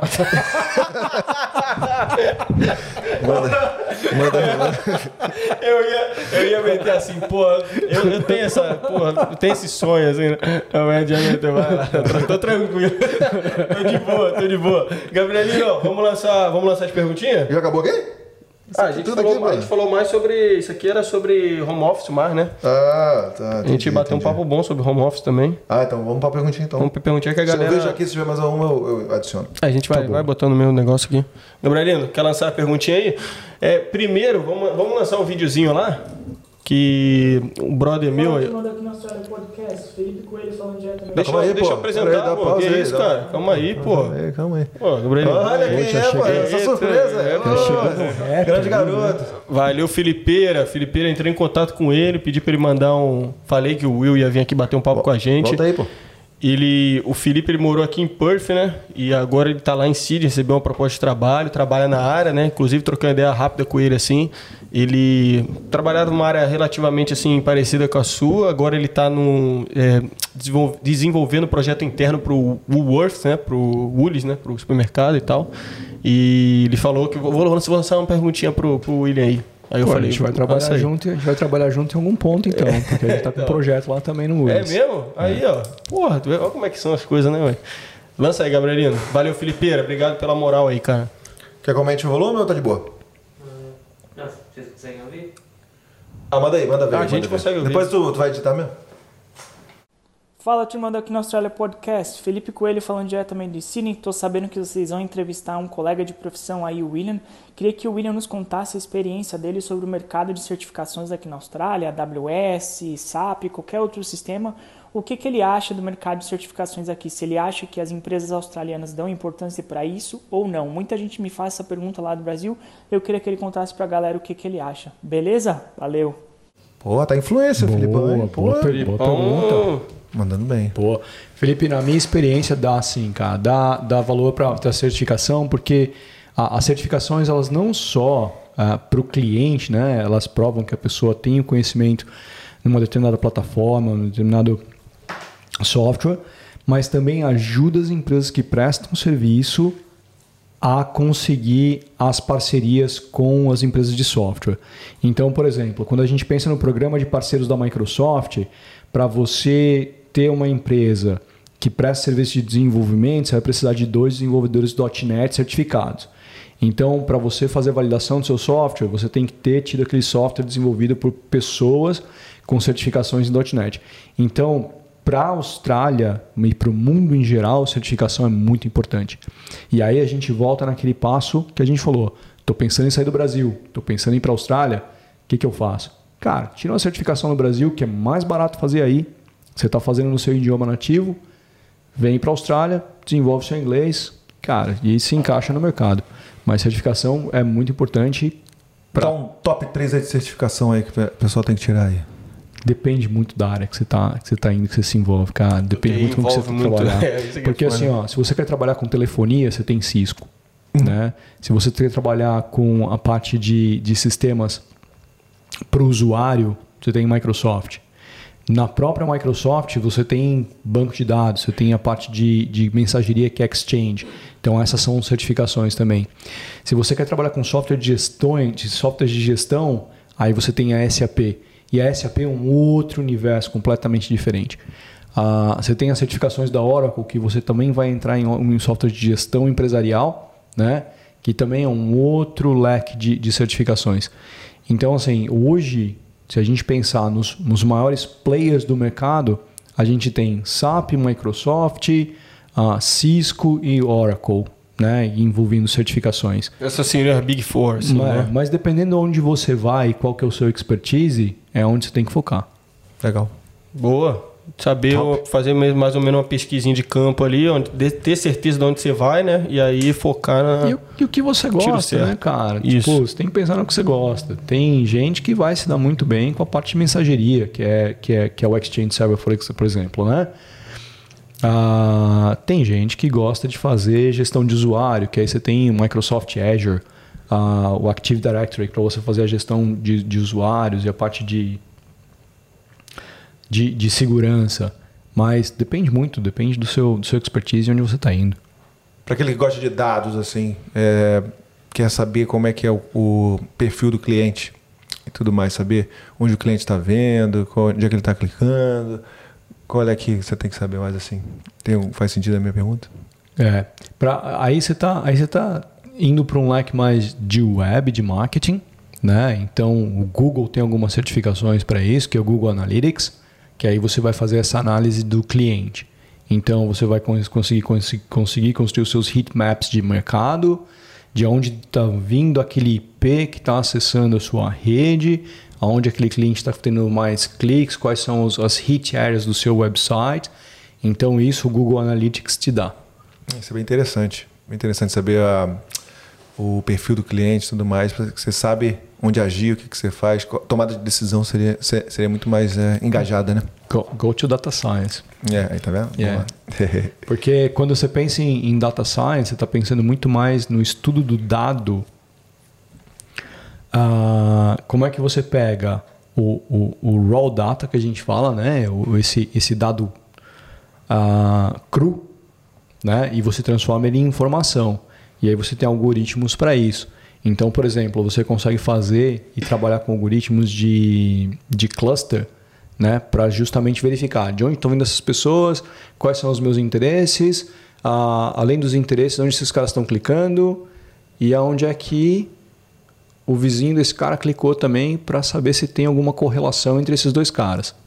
Né? Então, isso tem, tem, tem data science, você consegue ver muito essa, essa, essa conexão do, do, de transformar raw data em informação. Boa. Uhum. Como diria o Bolsa, tem o seu valor, meu. Tem o seu valor. Primeira pergunta, Gabrielino. Oh, abasteceu o Gabrielino, ele pediu para dar aquela. Ih, já foi, Já foi? Ih, Gabrielino. Tá demais. Tá, tem tá, água. Tá regrado, tá regrado. Se não, pô. Que água? Não, você não falou antes aí, dá uma abastecida aí. De água. Ah, era água? Ah, então toma, Pega essa vermelhinha aqui, ó. Eu tô... Valeu, Lindão. Lança, lança braba aí, a primeira das Lança a primeira aí. pergunta. Agradecer novamente a galera. Vou, vou até abrir aqui que eu vou. Logo, logo, logo eu vou mandar um salve pra galera. Manda, aqui, manda, manda. E, pô, tava assistindo falta das perguntinhas aí, da interação com a galera, pô. Vamos lá, primeira pergunta do Lucas Schmidt. Como está a carreira para programador de jogos, recém-formado, sem experiência? Você sabe um pouquinho desse mercado? Bem interessante. Pô, boa pergunta, cara. Lucas, eu não tô no mercado de jogos, velho. Eu, eu tô no mercado corporativo. Não tenho muita informação aí não, vou ficar te devendo. Mas. Eu acho que, porra, o no... futuro é esse, velho. Você vê que os, as profissões é, usuários que a gente está acostumado estão tá, acabando, diminuindo, e o mundo do entretenimento, entretenimento é o que está dando tá grana, né? Tá dando grana pra galera. A galera ficando milionária jogando videogame, FIFA, War... não, Warcraft não, né? Fala aí. É, War- É o Warcraft? Gabrielino que porra. manja. Fala mais aí, o Dota, League of Legends. de- é, League of Legends, o pessoal aí, tipo, vamos trabalhar, vamos fazer uma faculdade e tal, virar um profissional. Não, vamos jogar e ganhar dinheiro. E tá de boa, é isso aí, Cara, mano. mas para você pensar, para você pensar em games, por exemplo, só- você tem uma área chamada computer vision que você consegue através de algoritmos desenvolver novos novos personagens para jogo que você não tem que ficar fazendo renderização daqueles caras. Você bota a plataforma para construir aqueles personagens para você, entendeu? É muito louco, né, velho? Exatamente. Então, assim, bom, vamos pensar o que é desenvolvimento de jogo e o que, e o que você acha que é para ser beginner, né? De desenvolvimento de jogo. Então, você tem outros mercados que são mais voltados para desenvolvimento de jogos, que é o mercado asiático, que é o mercado americano. E aí a gente pensa, para ir para jogo, você tem grandes players, que é Xbox da Microsoft e o PlayStation com a Sony. Então você tem que ver o que a Blizzard está fazendo, por exemplo, e se você quiser ir para essas empresas, pô, o que, que você quer fazer de jogo? Você quer fazer animação? Você quer fazer a, a- a- a- a- desenvolvimento de algoritmos para o software, para o jogo se, se comportar? Então, cara, eu te diria para dar uma olhada no que a Blizzard está fazendo hoje, no que a Xbox está fazendo, para ver onde você vai direcionar a tua carreira aí, Lucas. Boa. Valeu, demais. Lucas. Boa pergunta. Valeu, papai. Manda a próxima, Gabrielino. Só rapidão aqui, vou mandar aqui um alô aqui pra galera, ó. Manda Tem, aí. ó. Pro Antônio Garcia, pra Denise Dias. Vai, vai fazendo boa, Ed. Pro nosso querido Paulo Barroca, que tá sempre aí mandando uma mensagem pra gente. Pro nosso Jairo. Ed, que isso aí? Que sinalzinho é esse aí? O pessoal sabe. O pessoal sabe. Pra, Sabe quê? pra Eline Sakamoto. Eline! Tá Pra- chegando aí, semana que vem. Pra Aline Freitas, vou mandar também pro meu parceiro Léo, que chegou lá, esposa dele, acho que é das, das Filipinas, se eu não estou enganado, e ela é enfermeira, conseguiu vir pra cá por Boa. causa da área, e ele já, já chegou aqui em Puff, estavam na, na Irlanda, né? É, pro Anderson e pra Jéssica, casal lá, que tá chegando aí com a West One também. Karen e Michele, porra, tem uma galera pra caramba aqui, ó. Adri Diego, como sempre. Cíntia Franco também. Cintia é um especial aí, ó. Douglas Ferreira, Arthur Corange, mano, a galera em peso. Wagner Pô, é Mariano. gente pra caramba. É, foi a Cintia que mandou. Cintia, que Gás também. é, Cintia foi que mandou, fez a gente cair ali uma lagriminha Douglas também mandou uma mensagem, falou, pô, a Douglas galera, vai tá com a galera gente aí tá em breve, representando aí, representando demais, galera. Obrigado aí. Valeu. Isso aqui é pra vocês e sem vocês isso aqui não, não tem sentido, Não né? tem sentido, exatamente. Vamos lá, pra próxima. Próxima pergunta. Vai, Gabriel. Lindo. Pergunta do O Rômulo Santos. Melhor fazer um tecnólogo no Brasil ou deixar pra começar tudo do zero na Austrália? Ô, Rômulo, meu rei, faz aqui, cara. Faz aqui. Tem um negócio chamado TAFE. Ah, se você quiser investir em alguma coisa no Brasil, já vai, vai fazendo seu inglês, mas ah, o TAFE é um negócio muito legal. O TAFE é o Senai aqui. Então, vamos fazer uma comparação de Brasil. Você vem aqui, faz o TAFE de tecnólogo, você faz um curso de dois anos, pega a sua certificação. Depois você pegar o certificado do TAFE, você consegue aplicar para o que eles chamam de Graduate Visa, que vai te dar mais dois anos de visto. Então, cara, eu faria o curso de tecnólogo aqui, que dá tempo de desenvolver o seu inglês, vai trabalhando com umas outras coisas, enquanto você ganha um dinheirinho e vai se desenvolvendo. Boa. Fazer uma comparação TAFE e um curso desse de Google, do. Você me falou, e eu esqueci, é, essa- SAP, etc. Você acha que o curso da TAFE está muito abaixo ou faz. Não, Faz- cara, não. dos Vale a caras- pena, vale a vale a pena. pena, vale a pena. Ah, depende da sua disciplina, né? É o que eu falei, tem muita coisa de graça, muito, muito. Só que é o, o buraco do coelho ali da Alice, né? Você vai caindo, você vai, você vai crescendo, vai encolhendo, vai se perdendo. Cara, o TAFE, o bom de você fazer um curso é que você tem começo, meio e fim, tem metodologia, tem um instrutor para você tirar dúvida e no final você consegue aplicar para o teu graduate visa. Isso, tem um visto ali atrelado, né? Tenho visto. Exatamente, porque ficar, sei lá, mais de seis meses só no inglês é, é dose, É. né? Todo E- dia e- estudando, indo para a escola É, cedo. e você vai para uma instituição que é conhecida, né? As pessoas conhecem, então tem, tem validade. E, pô, se eu puder dar uma dica do inglês, cara, pra galera que tá estudando, por favor, não se preparem pro IELTS antes de saber falar inglês. Eu vejo muita gente entrando aí em preparatório pro IELTS sem fazer um English Academic primeiro, sem fazer um, um- sem entender inglês, você vai gastar muito dinheiro só para fazer prova. E vai desmotivar também um pouco, Vai, eu acho, não vai? cara. Porque Vai. com as regrinhas ali, hum, ninguém merece. Esse, esse é um bom ponto de, de se tocar.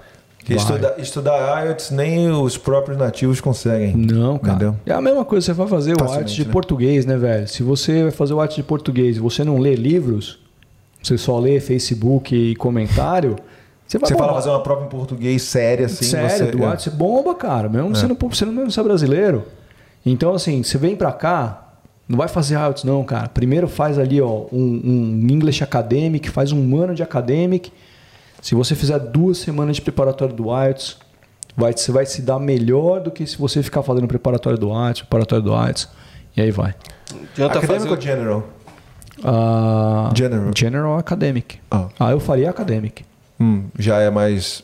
Mas é pica grossa. Exatamente.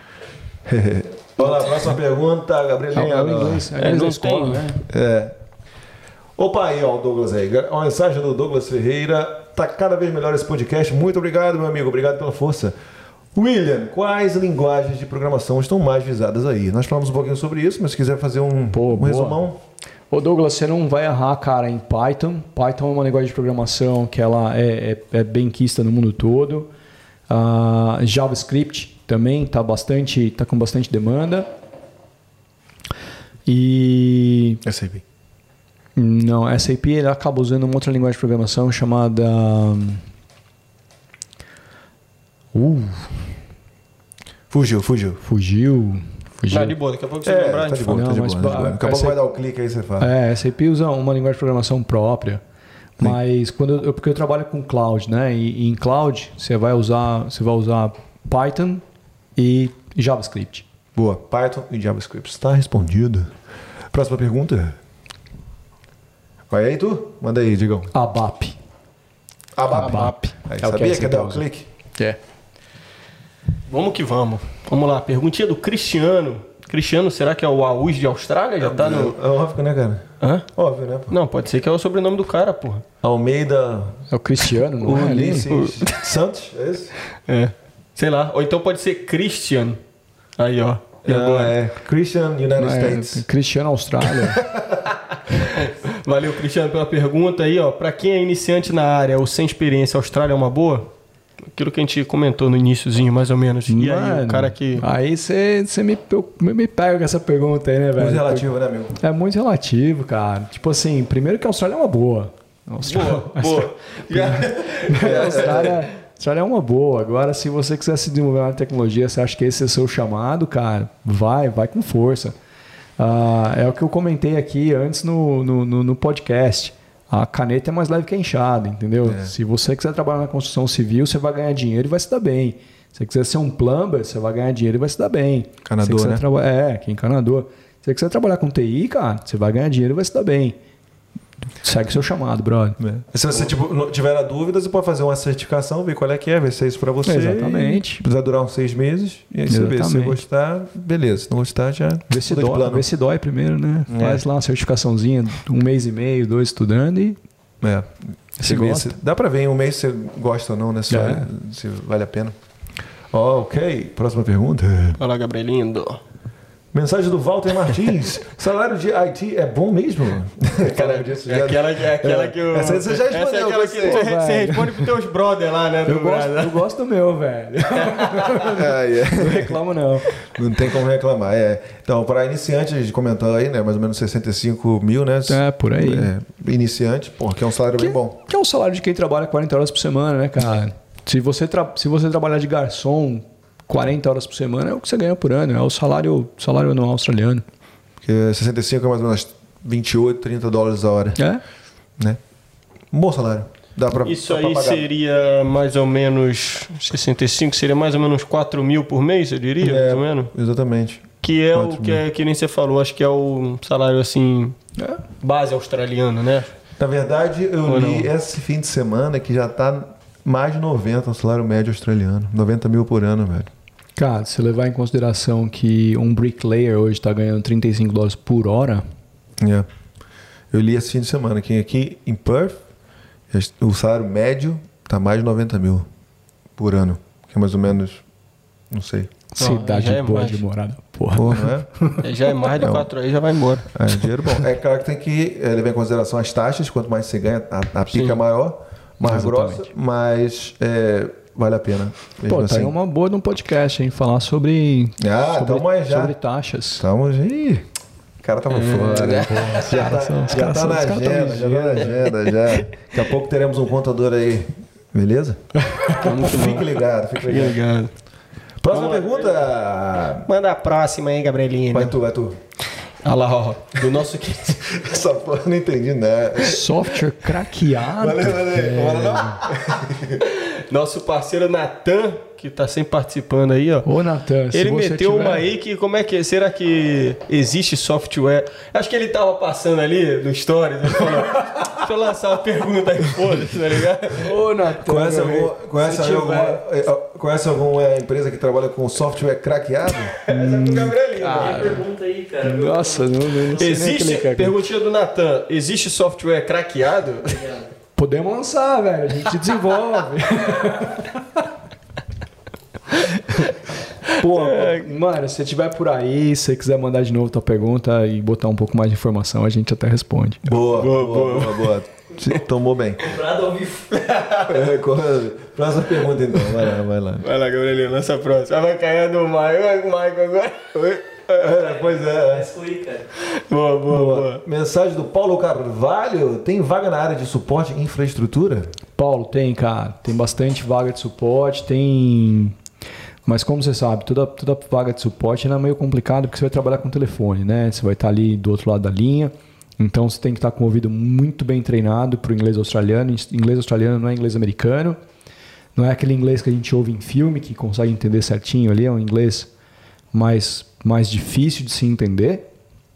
Mas se você tiver com o ouvido bom e com um bom vocabulário, velho, tem vaga sim.